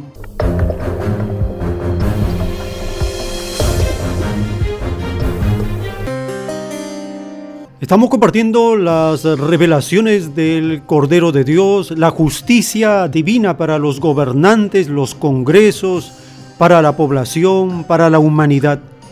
De esto aprendemos que los extraños gobiernos que están en este mundo están usurpando un derecho y un poder que no les corresponde. Por mandato del Divino Padre, el gobierno de la tierra es para los humildes, para los trabajadores, para los explotados. Esa es la explicación por la cual ningún gobierno de la tierra ha quedado, todos han caído y los actuales corren el mismo destino. Cuando surge el escándalo, deben renunciar en masa todos los funcionarios del gobierno escandaloso.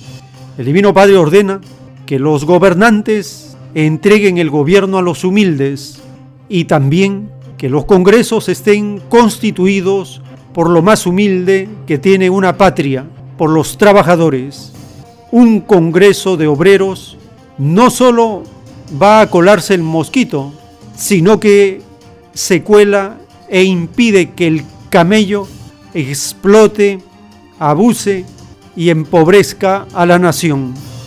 La parábola del mosquito y el camello utiliza estos elementos comparativos para desnudar la hipocresía de los gobernantes y las instituciones de este sistema de vida que es el mismo Satanás hecho forma de vida, con instituciones, con costumbres, con constituciones y representantes que sirven a la división y no sirven a Dios, que han legalizado las leyes desiguales y que jamás se han preocupado de legalizar la igualdad.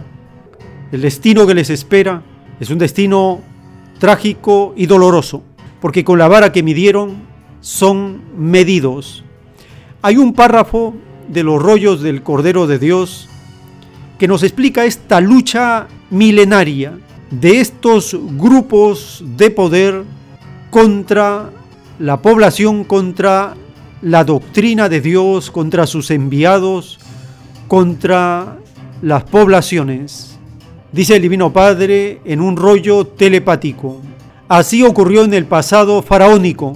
Los malditos trataron de enfrentar el poder de sus ciencias ocultas contra Moisés y nada pudieron porque la misma naturaleza estaba en contra de ellos. Y de verdad os digo, demonios de la explotación, que a vosotros os ocurrirá igual, porque las leyes del Padre son las mismas. Y de verdad os digo que ninguno de vosotros quedará sin su merecido, y congresos enteros que estuvieron a vuestro servicio renegarán de vosotros todo vuestro sistema de comprados y corrompidos os dejarán, porque es más fuerte el destino espiritual que un instante de placer violando la ley del Padre. Dictado por escritura telepática por el Divino Padre Eterno, escrito por el primogénito solar, Alfa y Omega.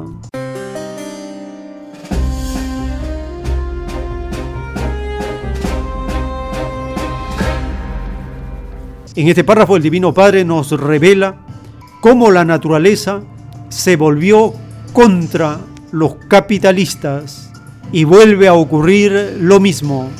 Compartiremos las informaciones relacionadas con el juicio de los elementos de la naturaleza como parte del juicio final de Dios en esta humanidad.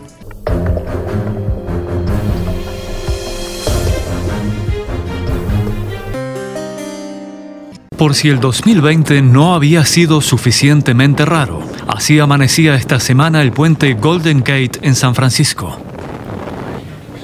El humo y las cenizas de los incendios forestales unidos al aire fresco del Pacífico para producir un efecto irreal. Es de locos. Las once y cuarto de la mañana y parece que estemos en mitad de la noche.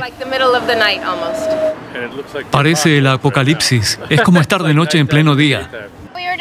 Es el día más extraño que hayamos visto nunca, así que pensamos, ¿por qué no salimos y lo experimentamos juntos? Dejar el trabajo por un momento. Los incendios están arrasando tres estados del oeste del país. En California ardieron al menos 5.000 kilómetros cuadrados. Los bomberos no cuentan con sofocar las últimas llamas antes de mediados de octubre. Algunas poblaciones quedaron arrasadas por el fuego. Los supervivientes describen el avance de las llamas. El viento soplaba tan fuerte, aún era de día, pero estaba oscuro y había cenizas por todas partes. El viento soplaba con una fuerza terrible, fue horrible. Un conductor en Oregon grabó el dramático momento en el que un infierno engullía el bosque. Las imágenes aéreas muestran la estela de destrucción. La gobernadora vaticinó enormes pérdidas tanto materiales como de vidas humanas y aseguró que no se trata de un evento aislado.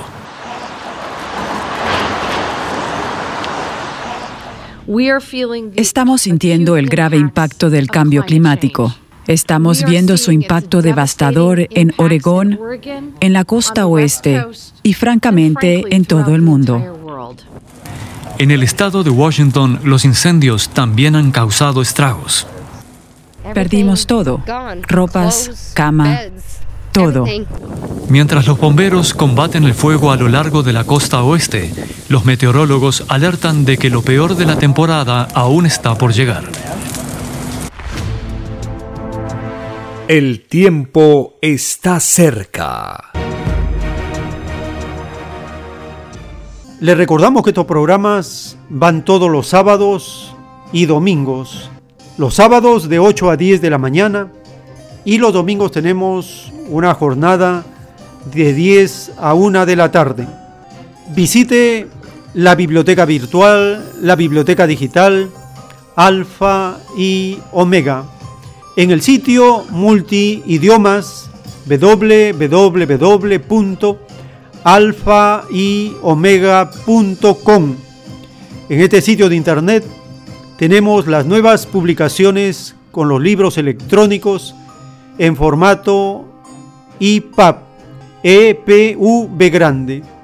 Este formato es más versátil que el formato PDF y es adecuado para todo tipo de dispositivos, celulares, tablets, computadoras. Permite tener una lectura más rápida porque la letra se adapta al tamaño que uno desea darle. Con el tacto se pasan las páginas, se deslizan una tras otra. Ya tenemos 17 publicaciones en español y gracias al Divino Padre ha sido posible avanzar en las primeras siete publicaciones de libros electrónicos en portugués, también las tres primeras publicaciones en francés, nueve publicaciones en inglés, tres publicaciones en ruso, tres publicaciones en árabe, y si el Divino Padre Eterno lo permite, se seguirá avanzando con la adaptación de los formatos PDF a los libros electrónicos. La facilidad para compartir estos libros electrónicos por las redes sociales favorece la expansión de la doctrina de la ciencia celeste.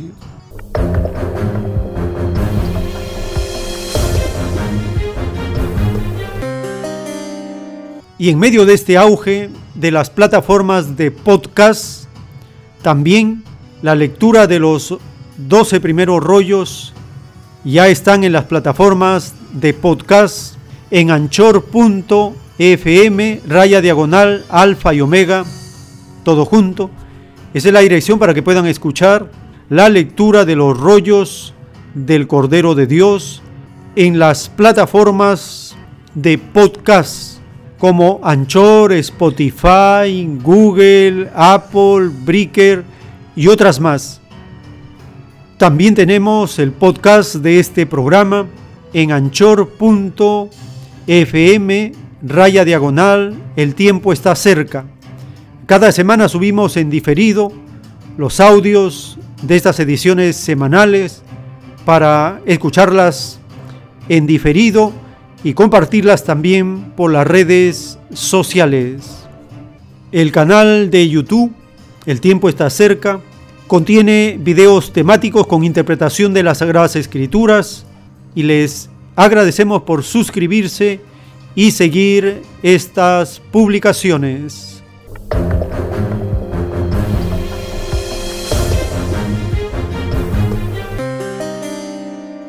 Acompáñenos en la siguiente hora.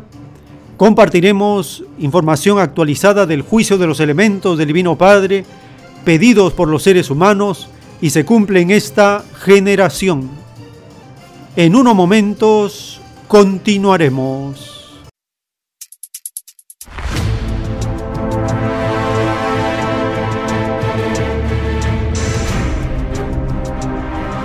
El tiempo está cerca.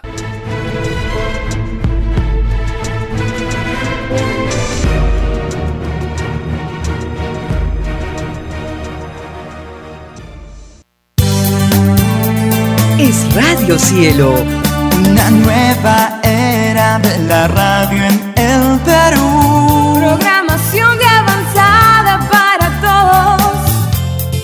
Radio Cielo. El mejor anhelo de tu vida. Es Radio Cielo. Sembrando amor y conciencia. Es Radio Cielo. Ahora, tu radio favorita, Cielo, llega a todo el mundo. Visítanos e interactúa con todos tus conductores de la variedad de programas que ofrece tu radio Cielo. Radio Cielo en la red. Ingresa a la www.radiocielo.com.pe y desde tu teléfono móvil, interactúa con nosotros. Radio Cielo, a la vanguardia de la tecnología. tecnología. Cielo.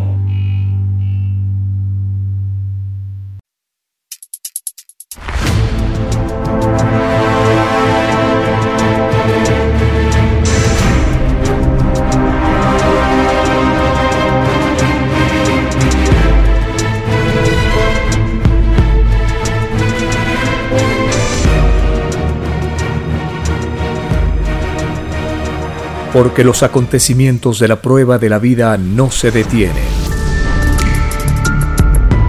Porque todo tiene un principio, un desarrollo y un fin. Estamos compartiendo. El tiempo está cerca. Una gran oportunidad para cambiar nuestros destinos y la vida. El cambio de costumbres provocará la caída del sistema de vida, de las leyes del oro. Los acontecimientos le salen al encuentro a las criaturas. Una nueva revelación, escrita por el primogénito solar, Alfa y Omega, se extiende por el mundo. Ciencia celeste, nueva moral filosofía común, justicia divina. El tiempo está cerca.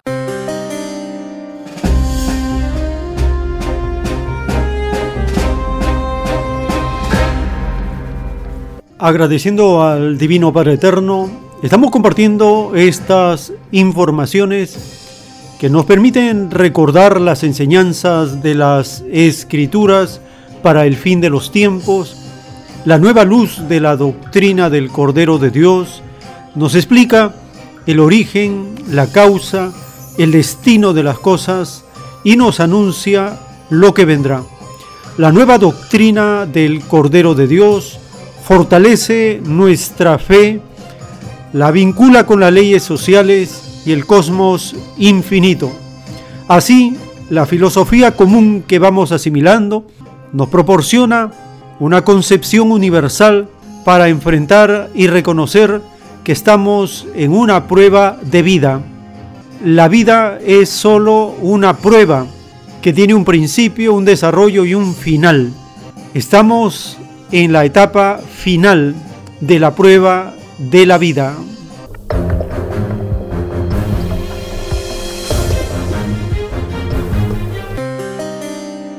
Iniciamos esta hora compartiendo la lectura de un párrafo de los rollos telepáticos dictados por el Divino Padre Eterno. De verdad os digo, última generación de la prueba de la vida, que en medio de temblores, terremotos, salidas de mar, lluvias de fuego, entonces creeréis en el Padre, lo que os enseñará que sois imperfectos aún en vuestras propias creencias. En medio de un llorar y crujir de dientes, reconoceréis al Padre. Sin señales, no quisisteis reconocerlo. De verdad os digo que todos los que pidieron señales o pruebas para reconocer la divinidad ninguno entrará al reino de los cielos. Es más fácil que entre al reino uno que no pidió señales ni pruebas y que siempre creyó. He aquí que la verdadera fe no exige condiciones, porque la criatura de este mundo no conoce a ciencia cierta la forma de su origen, ni puede explicarlo pero se le avisó a este mundo que su creador era infinito. La psicología de lo infinito en el Padre fue una suprema prueba para todo entendimiento y para todos los sentidos de cada individualidad. Dictado por el Divino Padre Eterno, escrito por el primogénito solar, Alfa y Omega.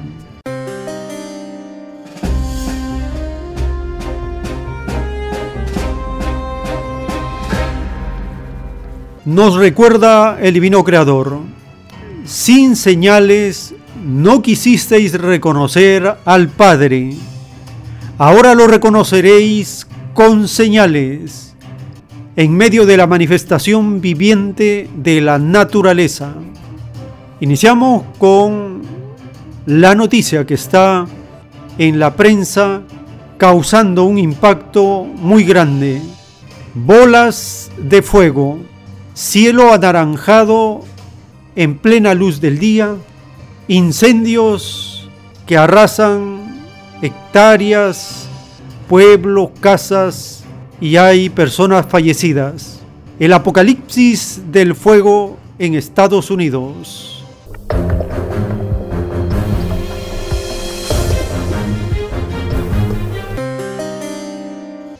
Otras noticias en breve. En Estados Unidos, los incendios forestales en varios estados de la costa del Pacífico han dejado al menos 24 muertos y cientos de casas incineradas.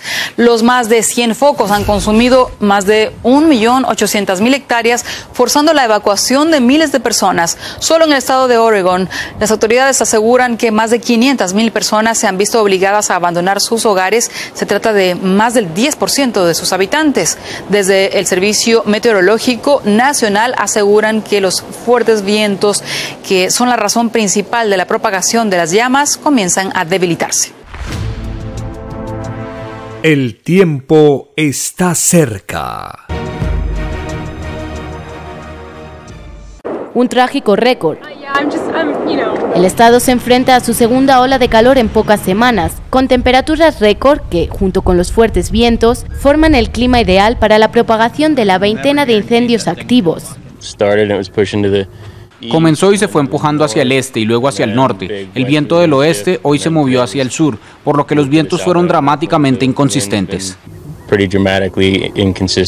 El domingo, más de 200 personas que se encontraban en una zona de acampada fueron evacuadas en helicópteros militares en la Sierra de California. Dos personas están gravemente heridas y otras 10 sufrieron heridas moderadas. Debido a las llamas del Creek Fire, uno de los focos más potentes, las autoridades emitieron órdenes de desalojo a las comunidades montañosas, después de que 30 casas quedaran destruidas en un poblado del norte del estado. Con temperaturas sofocantes, más de 14.800 exhaustos bomberos se enfrentan a 23 grandes incendios, que han llevado al cierre de bosques naturales como el de San Bernardino. La situación que tenemos ahora mismo es de amenaza de la vida, con el pronóstico del tiempo que tenemos para los próximos tres días. Desde el pasado 14 de agosto se han registrado más de 900 incendios forestales en California, muchos debidos a las tormentas eléctricas. Más de 8 personas han muerto a consecuencia de los fuegos y más de 3.000 estructuras han sido calcinadas. El tiempo está cerca.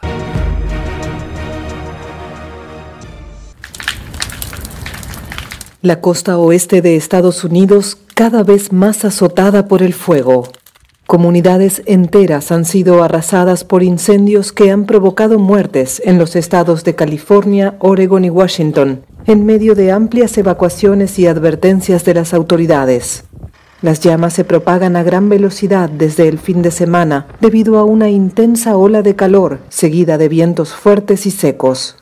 Esta mujer jubilada ya había tenido que irse de su casa en las montañas de California por un incendio forestal, pero esta vez se sumó otra preocupación, la pandemia del nuevo coronavirus.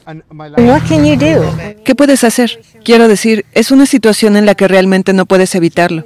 Con tus animales y con gente alrededor es muy difícil evitar a todos, así que sí, es muy muy difícil. Ahora vive en un cuarto de hotel con una tarifa subsidiada, pues el típico albergue en un gimnasio con centenas de camas alineadas una al lado de la otra no es viable con la situación sanitaria. Tenemos más de 600 personas que ubicamos entre anoche y la noche anterior. Se les entrega comida en contenedores desechables, tres comidas al día, bocadillos y agua. Más de 14.000 bomberos combaten 28 incendios a lo largo de California. En el estado más poblado de Estados Unidos, el fuego ha devastado más de un millón de hectáreas este año, una cifra récord cuando aún quedan por delante casi cuatro meses de temporada seca.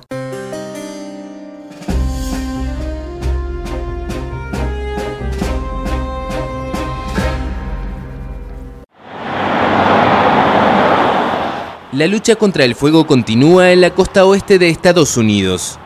Desde hace días, decenas de incendios arrasan la región, con más de una decena de muertos y medio millón de personas que han tenido que abandonar sus casas. Las autoridades temen que el saldo empeore en los próximos días.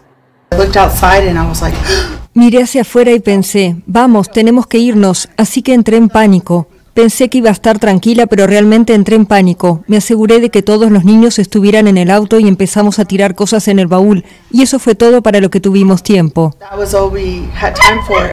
Para Rubén Navarrete, su primera evacuación fue también su debut al volante.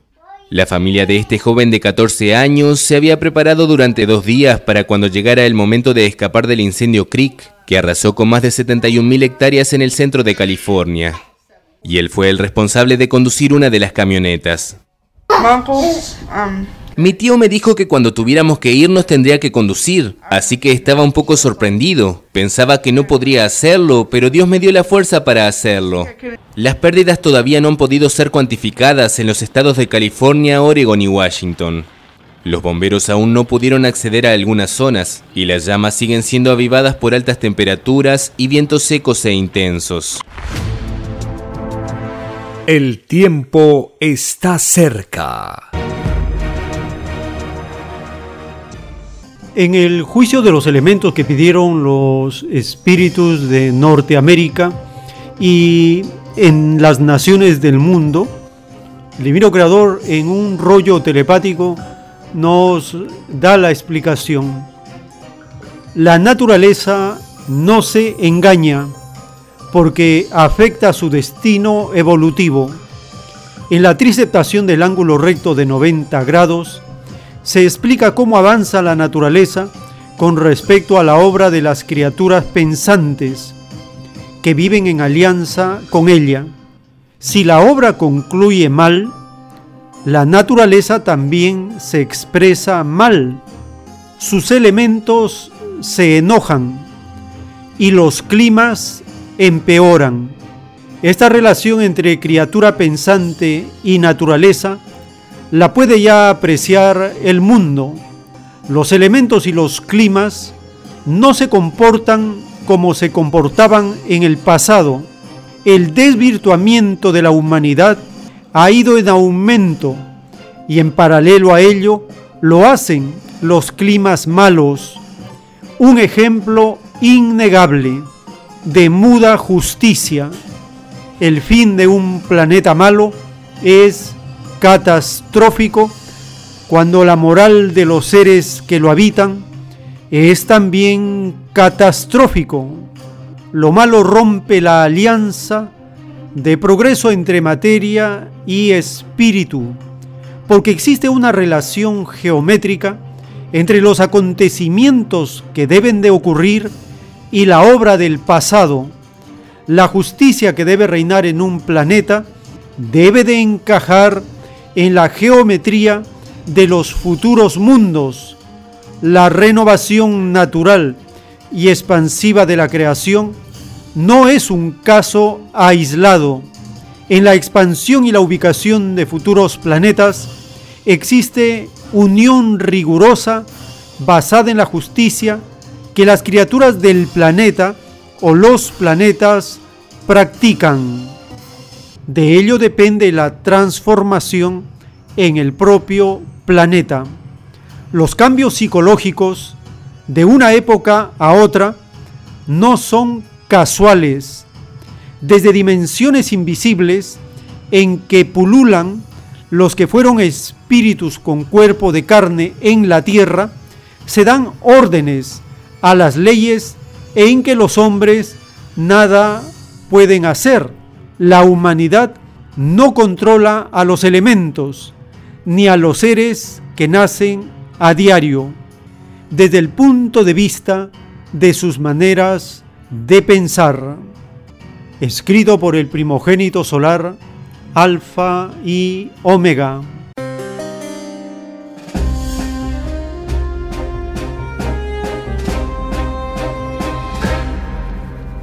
Un ejemplo innegable de muda justicia, el enojo de los elementos de la naturaleza. en Estados Unidos se está cumpliendo el pedido de esos espíritus de ser juzgado por los elementos de la naturaleza. Un caso que llamó mucho la atención es en un estado estaban soportando altas temperaturas y al otro día cayó nieve.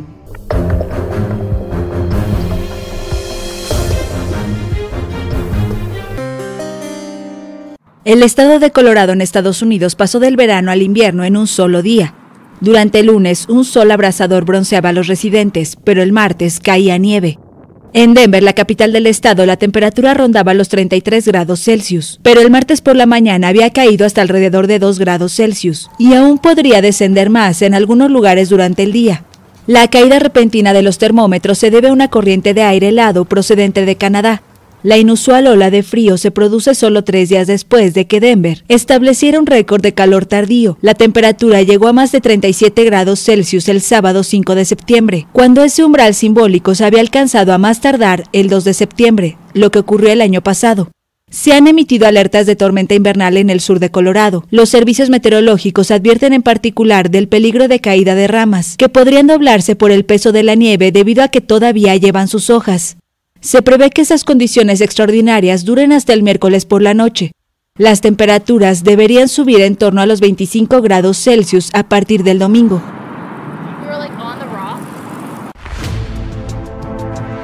El tiempo está cerca. En las profecías a los espíritus de Norteamérica está escrito, los espíritus de Norteamérica no sufrieron grandes daños en la Segunda Guerra Mundial por parte de los hombres, porque el daño salido de los hombres no lo habían pedido a Dios. Ellos pidieron el daño de los elementos si es que ellos llegasen a violar la divina ley de Dios. Y la violaron, porque ellos al perfeccionarse lo hicieron en base a leyes desiguales. Lo desigual no agrada a Dios, porque lo desigual jamás alcanza a la verdadera felicidad. Lo desigual perpetúa la injusticia y la infelicidad. Lo desigual produce una extraña felicidad efímera y descansa en la injusticia que sufren millones de seres. Tratar de conquistar la felicidad para todos sin renunciar a lo desigual es sencillamente una quimera. Lo demuestra el hecho irrefutable de cientos de siglos consumidos en leyes desiguales. Los creadores de la felicidad, en base a leyes desiguales, podrían disponer de millones de años por delante y jamás nunca lograrían la perfecta felicidad para todos.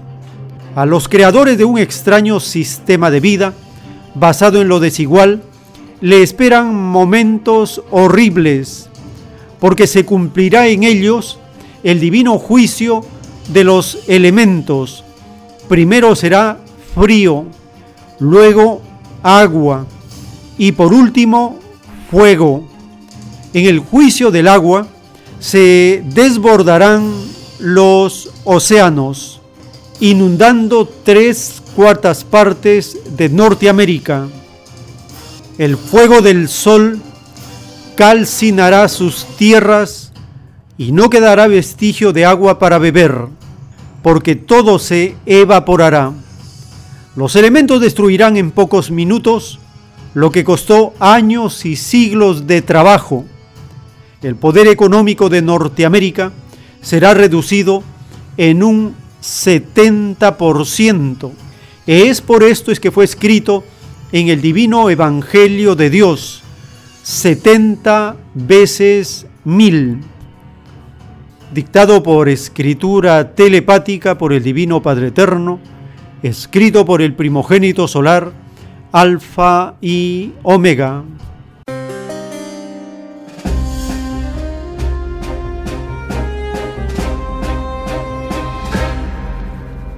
Esta es una parte de la profecía a los espíritus de Norteamérica. Su cumplimiento es progresivo. Llegará un momento donde en forma transversal, paralela, simultánea, ocurrirán cada vez más estos eventos de la naturaleza. Y otra de las naciones que siente el rigor de la naturaleza es Brasil. Un pantanal de Brasil, considerado un paraíso verde, está siendo devorado por las llamas. AFP publica esta nota.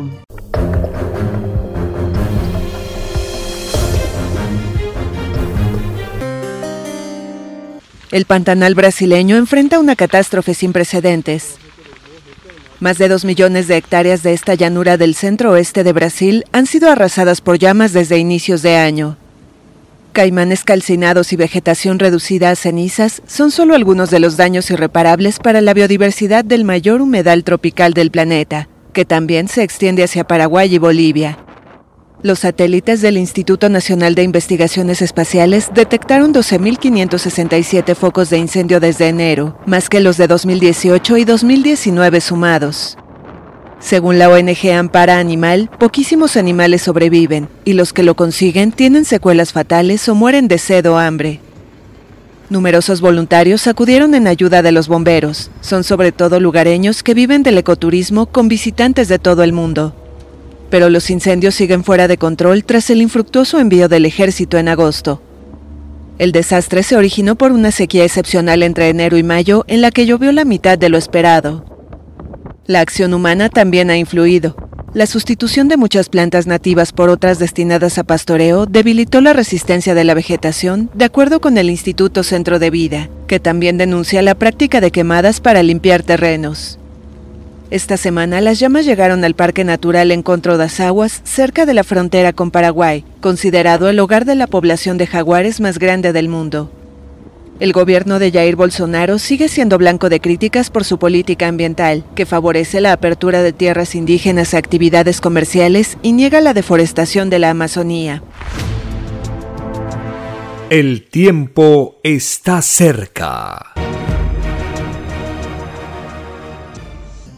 En el libro del Apocalipsis capítulo 11 verso 18 está escrito, y se airaron las naciones y tu ira ha venido y el tiempo de juzgar a los muertos y de dar el galardón a tus siervos, los profetas, a los mártires y a los que temen tu nombre, a los pequeños y a los grandes, y de destruir a los que destruyen la tierra.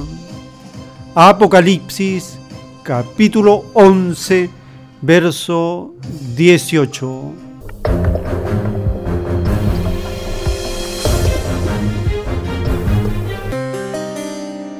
La advertencia milenaria, dada por el Divino Creador a toda la humanidad, de cuidar la naturaleza, respetarla, armonizarla, tener una relación de igualdad de derechos. La advertencia dice que los que destruyen la tierra serán cortados, no permanecerán. Compartimos las últimas notas publicadas de un atentado a las especies vivientes de la naturaleza por parte de los destructores del sistema de vida capitalista, del sistema de vida de la ambición, el cálculo y la destrucción.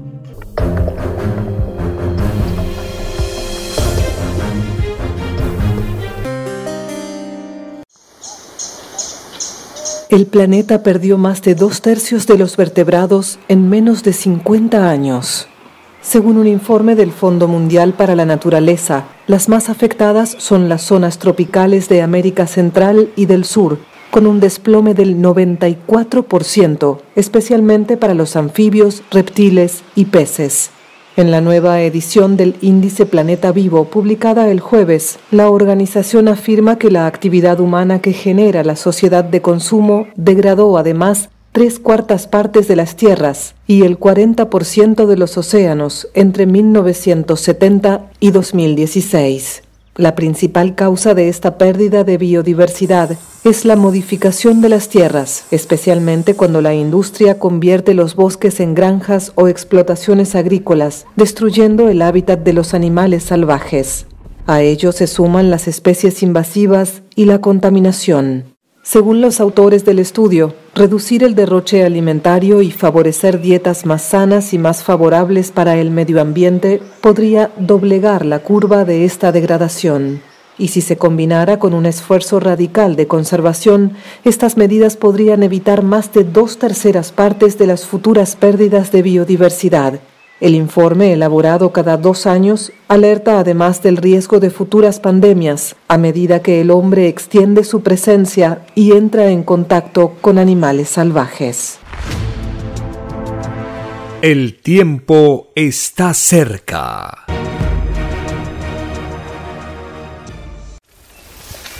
La biodiversidad en la Tierra presenta un alarmante declive la conclusión del emblemático informe que cada dos años publica el Fondo Mundial para la Naturaleza.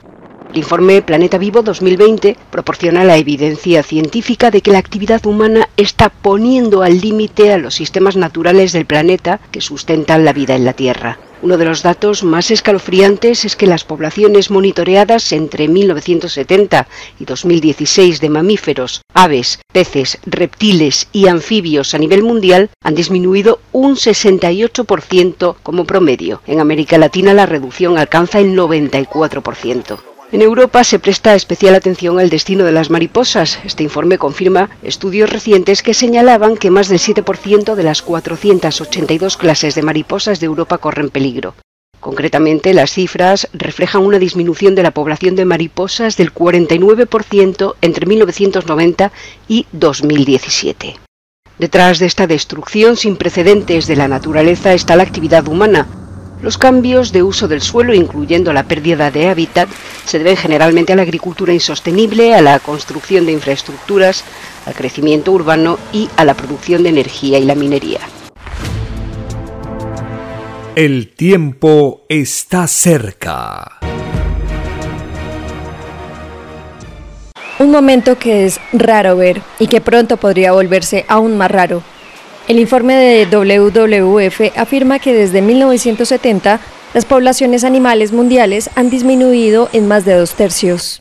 Es una disminución acelerada que hemos estado monitoreando durante 30 años y continúa yendo en la dirección equivocada.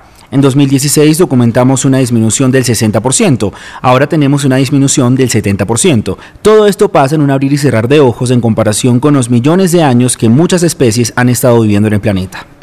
El informe asegura que la humanidad ha impactado el 75% de la tierra libre de hielo del planeta y el 40% de los océanos del mundo. Esto se debe a la sobrepesca y la expansión agrícola, actividades que invaden los hábitats naturales, dejando a muchos animales con pocos recursos para sobrevivir.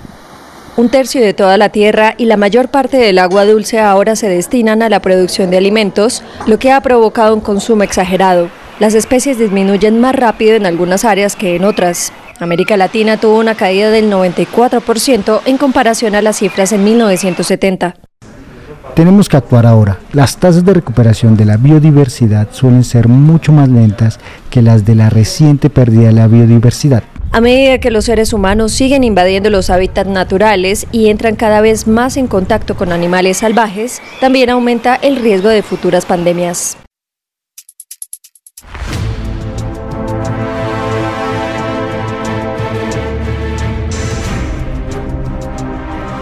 El tiempo está cerca.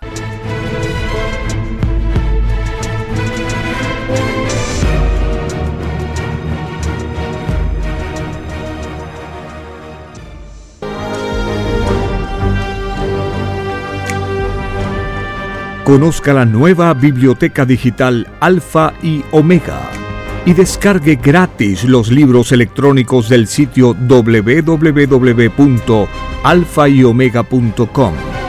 Luego, ábralos con su aplicación Play Libros o iBooks. Además, en su biblioteca configure el tipo o fuente. el tamaño de las letras, la alineación de texto y hasta puede indicar que lea en voz alta la página seleccionada. Disfrute el placer de leer los libros con texto fluido. Comparta los libros electrónicos del conocimiento alfa y omega por las redes sociales con todo el mundo.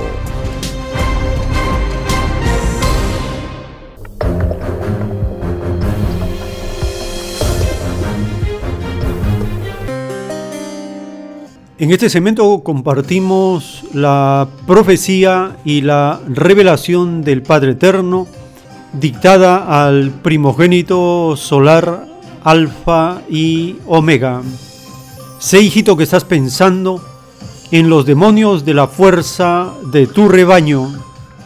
Así es, Divino Padre Jehová. Pienso en cómo violaron tu divina ley.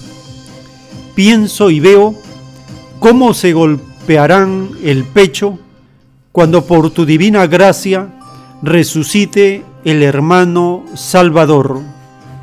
Así es, hijito, todo el mundo sabrá que fueron engañados por los criminales de la fuerza, que siguen violando la ley del Padre, siguen fusilando ante el menor pretexto, siguen teniendo prisionero al rebaño y le dicen al mundo que en Chile se goza de libertad.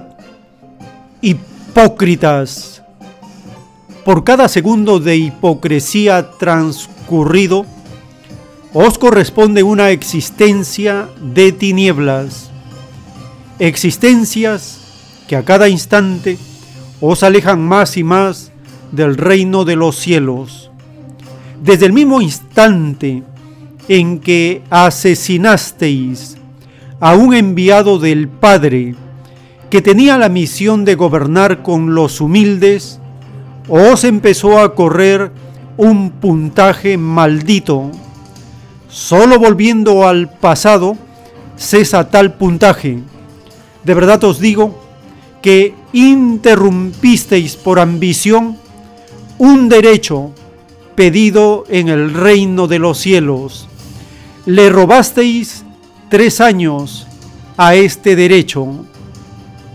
Escrito por el primogénito solar, Alfa y Omega.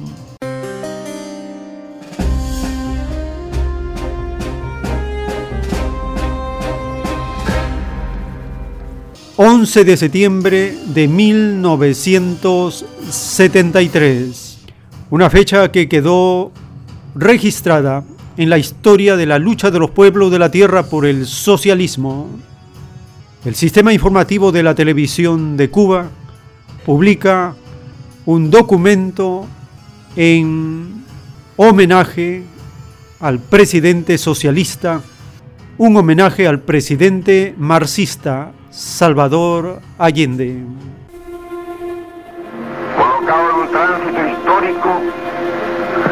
Pagaré con mi vida la lealtad del pueblo. Y les digo que tengo la certeza que la semilla que entregáramos a la conciencia digna de miles y miles de chilenos no podrá ser cegada definitivamente. Así habló el presidente Allende en las que serían sus últimas palabras a todo Chile mientras defendía el Palacio de la Moneda, sede del gobierno que encabezó por elección democrática de su país en los comicios de 1970 se consumaba el golpe, ejecutado por un sector de la Armada chilena con la Oficina de Inteligencia Naval de Estados Unidos y al que se sumaron generales de la Fuerza Aérea y el Ejército, dirigido por quien pasaría la historia como traidor y genocida, Augusto Pinochet, el hombre que en agosto de 1973 había jurado dar la vida por el gobierno constitucional de Allende porque el golpe contra el Ejecutivo de Unidad Popular, así como escribió el poeta Neruda, estaba construyendo entre inmensas dificultades una sociedad verdaderamente justa, elevada sobre la soberanía nacional. ¿Quiénes eran los enemigos de la nacionalización del cobre, de la reforma agraria, de la eliminación del latifundio y el mejoramiento de las condiciones de vida y trabajo de la clase obrera chilena? El golpe, nacido mucho antes de aquel 11 de septiembre, tenía como autores la desesperación de la derecha local ante la pérdida de privilegios, al verse vencida jugando según las reglas de la democracia burguesa que tanto proclamó defender. Era en sí mismo la confirmación del control de la CIA sobre las instituciones militares chilenas a través de mecanismos como la Escuela de las Américas, donde solo entre 1966 y 1973 a más de mil oficiales chilenos se les enseñó a combatir la amenaza del comunismo con técnicas de tortura que ejecutarían después durante 17 años de dictadura. La ejecución del golpe fue el último paso de una estrategia Made in Washington que no dudó en presentar los hechos como un acto necesario para salvar a Chile. La verdad era que ese país recibía un castigo por haberse atrevido a sentirse libre y aquel era el comienzo de una tragedia que contó con el silencio de los grandes medios. Desde esa fecha y hasta 1990, miles de chilenos fueron asesinados y los cuerpos de una gran parte de ellos desaparecidos. Se calcula que entre 600.000 y 800.000 personas sufrieron torturas, decenas de miles fueron encarcelados en condiciones terribles y cerca de un millón debieron exiliarse. Hoy, tras una pausa de meses a causa del nuevo coronavirus, Chile recuerda aquel 11 de septiembre, de pie, en la Plaza Dignidad, que vuelve a ser el escenario de grandes movilizaciones. La historia la hacen los pueblos, los procesos sociales no se detienen ni con el crimen ni con la fuerza. Trabajadores de mi patria, tengo fe en Chile su destino. Superará otros hombres este momento gris y amargo donde la traición pretende imponer. Sigan ustedes sabiendo que mucho más temprano que tarde, de nuevo, abrirán las grandes alamedas por donde pase el hombre libre para construir una sociedad mejor. ¡Viva Chile! ¡Viva el pueblo! ¡Vivan los trabajadores! Estas son mis últimas palabras. Tengo la certeza de que mi sacrificio no será en vano. Lilian Lee y Jennifer Subizarreta, Sistema Informativo de la Televisión Cubana. El tiempo está cerca. Estamos compartiendo las revelaciones telepáticas escritas en los rollos del Cordero de los sucesos ocurridos en el rebaño de Chile en 1973. La revelación nos dice que ocurrió una revolución un pueblo que tuvo fe en sí mismo, una nación que empezaba a construir una vía al socialismo.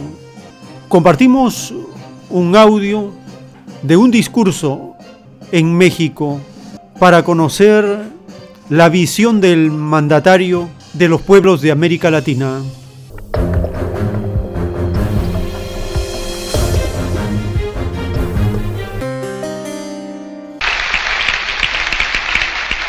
¡Viva México!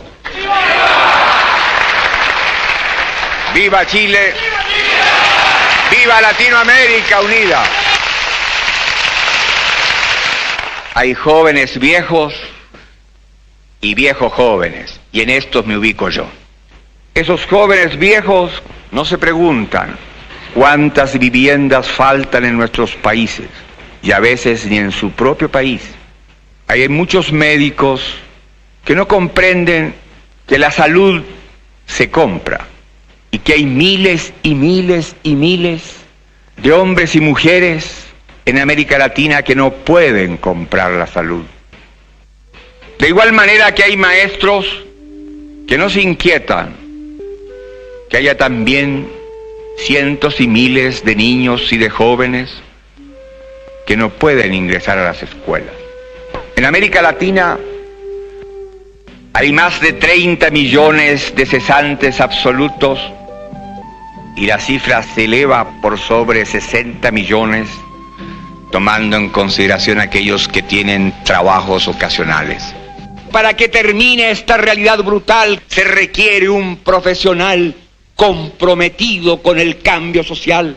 Se necesitan profesionales que no busquen engordar en los puestos públicos, en, los, en las capitales de nuestras patrias, que la obligación del que estudió aquí es no olvidar que esta es una universidad del Estado, que la pagan los contribuyentes, que la inmensa mayoría de ellos son los trabajadores y que por desgracia en esta universidad y como en las universidades de mi patria, la presencia de hijos de campesinos y de obreros alcanza un bajo nivel todavía.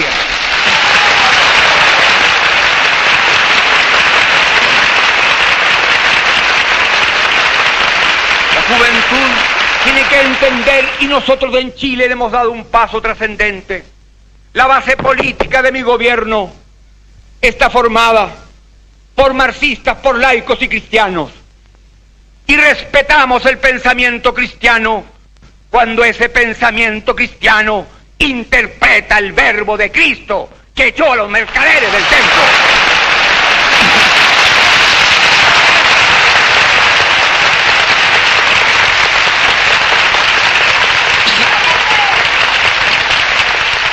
Los marxistas conjugamos una misma actitud y un mismo lenguaje frente a los problemas esenciales del pueblo.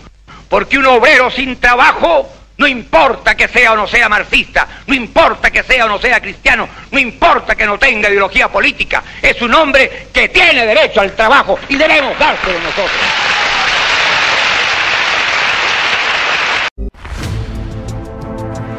El tiempo está cerca.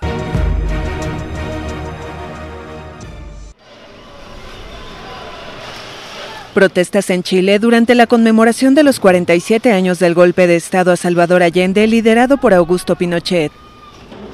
Cerca de 50 personas se enfrentaron con piedras y palos a las fuerzas especiales de la policía frente al Cementerio General de Santiago al término de una marcha de familiares de víctimas de la dictadura y partidos de izquierda. El aniversario, fecha que divide al país, se conmemoró en medio del estado de excepción decretado a causa de la pandemia de COVID-19 y a poco más de un mes de la realización del plebiscito que decidirá el cambio o no de la constitución heredada del régimen militar de Pinochet. Y creo que, el venir aquí un 11 de septiembre en, contexto de pandemia eh, es un poco eso, como hacerse cargo de la historia eh, y ser parte también de la historia. Es un día de recuerdo de la lucha del pueblo chileno por tener mejores condiciones de vida, por buscar su camino propio. La, burguesía, la clase dominante no lo permitió y para poder eh, contrarrestar eh, esa situación tuvieron que llegar al crimen, a las torturas, a la mentira. Por la tarde, cientos de manifestantes se congregaron un viernes más en la céntrica Plaza Italia de Santiago, donde volvieron los enfrentamientos con la policía. La protesta fue una de las más grandes en los seis meses de pandemia y se encontró con un inmenso dispositivo de agentes antidisturbios, carros blindados lanza-agua y lanzagases.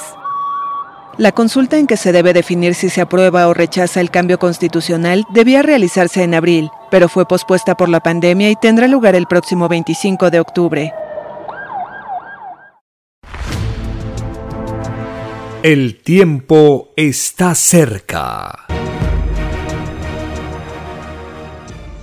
El Divino Padre Eterno en la revelación del Cordero de Dios profetiza del sistema de vida que quedará en la tierra.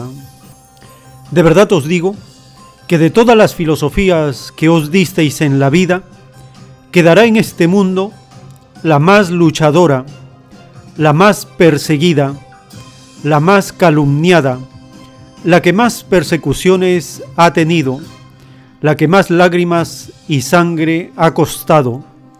Esa filosofía la llamáis comunismo, porque de mis humildes y explotados salió. ¿No os fue anunciado en mis escrituras que todo humilde es primero delante del Padre? Lo es en todo lo que podáis imaginar. Lo es en lo material y lo espiritual. Es por eso que esta filosofía que tanto persiguen los cómodos y egoístas es la única que quedará en la tierra, porque ellos con sus egoísmos y escándalos la crearon. Nunca comprendieron que el que busca justicia le da forma a una filosofía de justicia, dictado por el Divino Padre Eterno, escrito por el primogénito solar Alfa y Omega.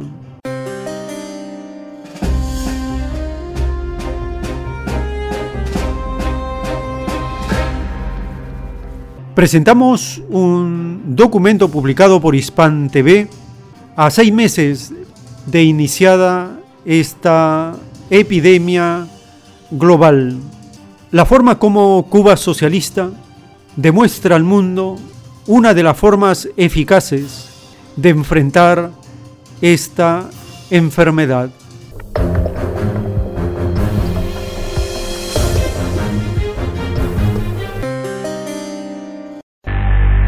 Desde hace meses el nuevo coronavirus SARS-CoV-2 que produce la enfermedad conocida como COVID-19 mantiene en vilo al mundo entero.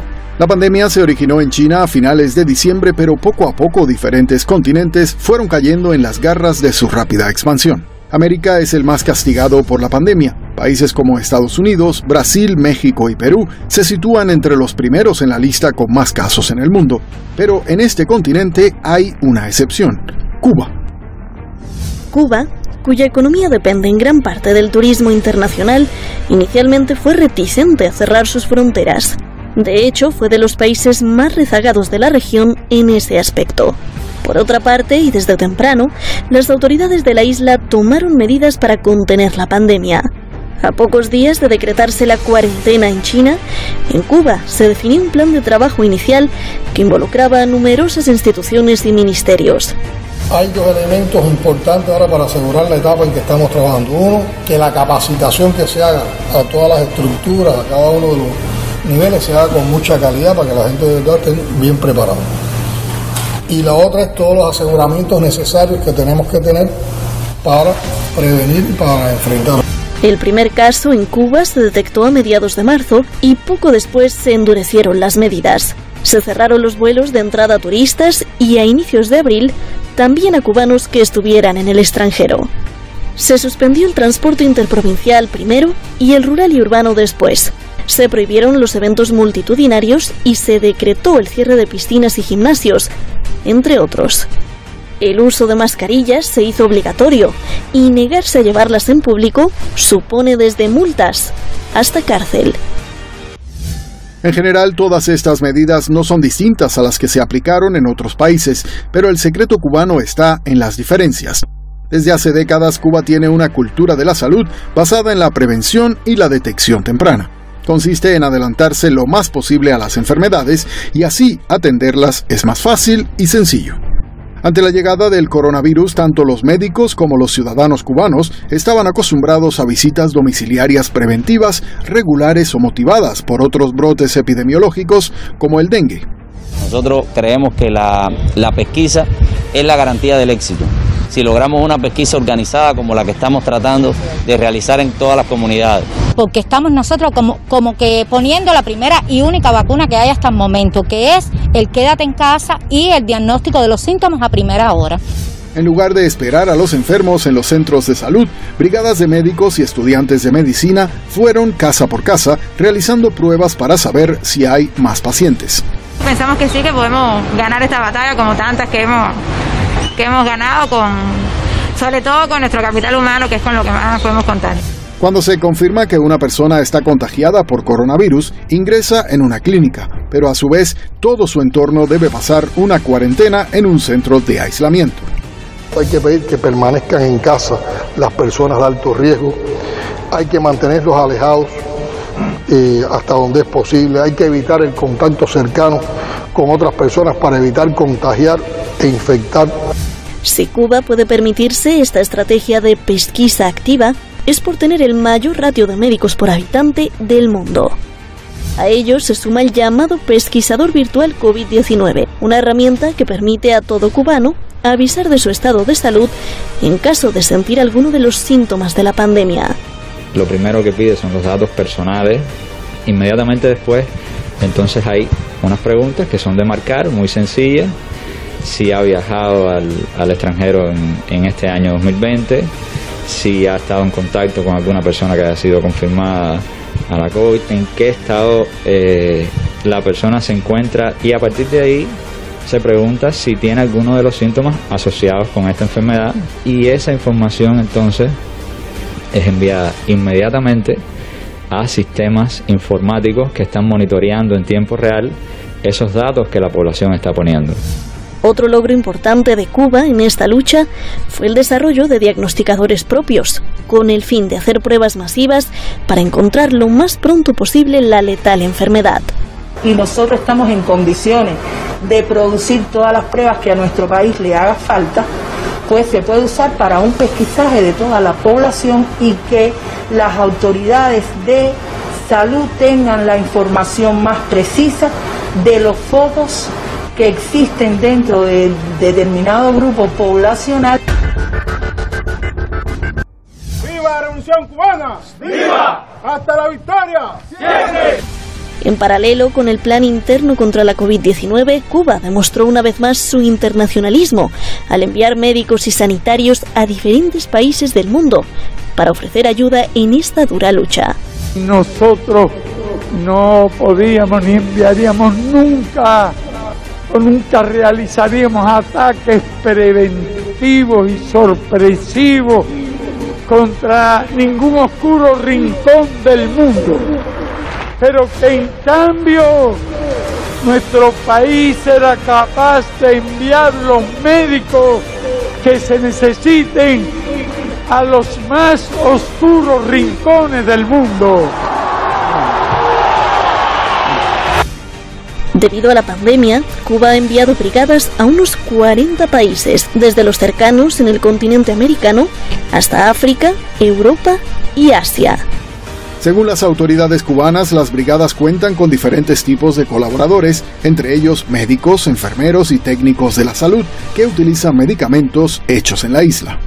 Como médico me siento como cuando fui a Ébola, muy inspirado, muy emocionado por dar algo de la medicina cubana al mundo a aquellas personas que tanto lo necesitan. Lo único que tenemos a nuestro favor es que el único país del mundo, el único país del mundo que, que, sus trabajadores, que sus médicos, que sus enfermeros, que sus tecnólogos eh, ofrecen eh, su vida a otros pueblos es Cuba. Autoridades de diferentes países como México, Italia, Andorra, Haití, Venezuela y China agradecieron la ayuda médica ofrecida por Cuba. Esta gran asistencia médica llega de parte de un país que sufre desde décadas las más estrictas medidas coercitivas por parte de Estados Unidos. El bloqueo comercial, económico y financiero de Estados Unidos contra Cuba fue impuesto en febrero de 1962 por el entonces presidente John F. Kennedy. Con el paso de los años, los gobiernos estadounidenses han aplicado diferentes paquetes de medidas contra Cuba, política de presión que desde la isla han denunciado siempre. Debo denunciar que la escalada de pronunciamientos, actos y amenazas del gobierno de Estados Unidos contra Cuba no tienen otro objetivo que conducir a un clima de mayor tensión bilateral. Incluso han presentado más de una veintena de denuncias ante la Asamblea General de la ONU para la plena eliminación del bloqueo estadounidense, todas apoyadas por la comunidad internacional. El bloqueo constituye una violación flagrante, masiva y sistemática de los derechos humanos de las cubanas y cubanos y ha sido y es un impedimento esencial a las aspiraciones de bienestar y prosperidad de varias generaciones. Pese a todo, el país caribeño asegura que no cederá ante las presiones del imperialismo y confía en la eficacia de su sistema socialista que ha permitido superar los desafíos impuestos. Estoy seguro de que el pueblo eh, es un pueblo de verdad revolucionario y que ha hecho enormes sacrificios. No, no tengo que probarlo, lo probó la historia. 50 años de bloqueo y no han podido, ni podrán.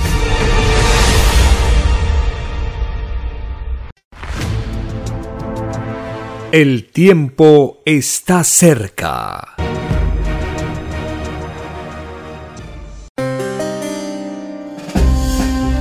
Los eventos y acontecimientos de impacto global están anunciados, están profetizados en las escrituras. Lo ocurrido el 11 de septiembre del año 2001 en Estados Unidos fue profetizado en el Antiguo Testamento, en el libro de Sofonías, capítulo 1, del verso 15 al 17.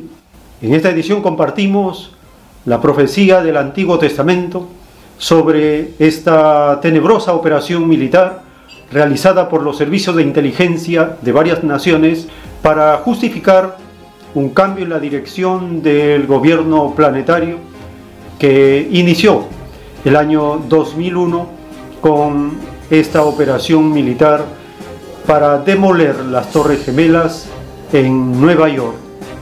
Está escrito en el primer capítulo del profeta Sofonías, del verso 15 al 17. Día de ira aquel día, día de angustia y de aprieto, día de alboroto y de asolamiento, día de tiniebla y de oscuridad, día de nublado y de entenebrecimiento. Verso 16.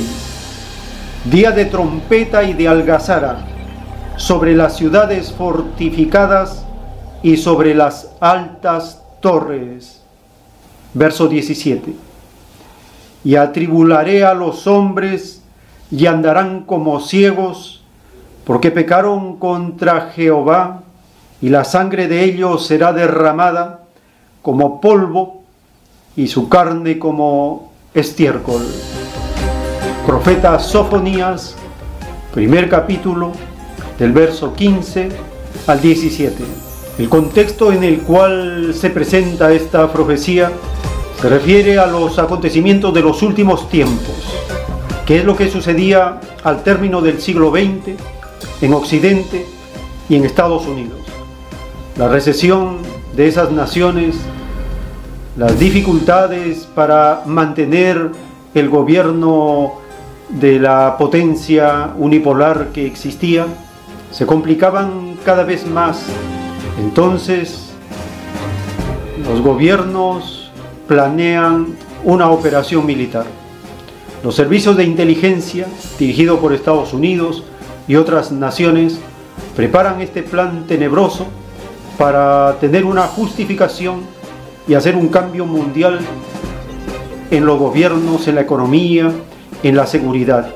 Se considera este atentado como una operación militar de alta inteligencia para tener la justificación de un golpe mundial un golpe planetario. Y eso es lo que ocurrió a partir del 11 de septiembre del año 2001. El tiempo está cerca. Les agradecemos por habernos acompañado y compartir estas ediciones, si el Divino Padre Eterno lo permite, hasta una nueva jornada informativa.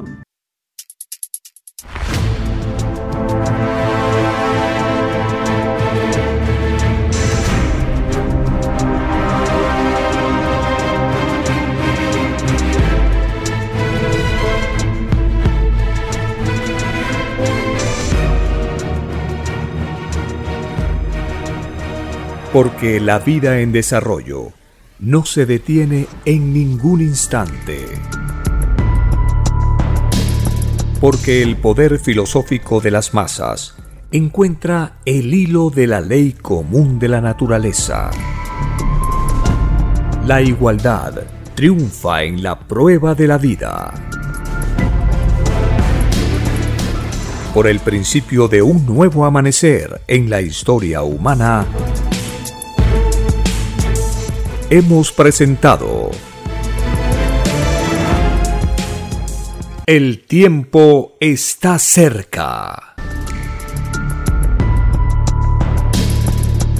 Para ver el reino de Dios, para vivir el nuevo estado de cosas del nuevo mundo. Visite www.alfayomega.com y descargue gratis todos los libros en PDF. Vea y lea los libros digitales en formato EPUB y disfrute la lectura de la ciencia celeste.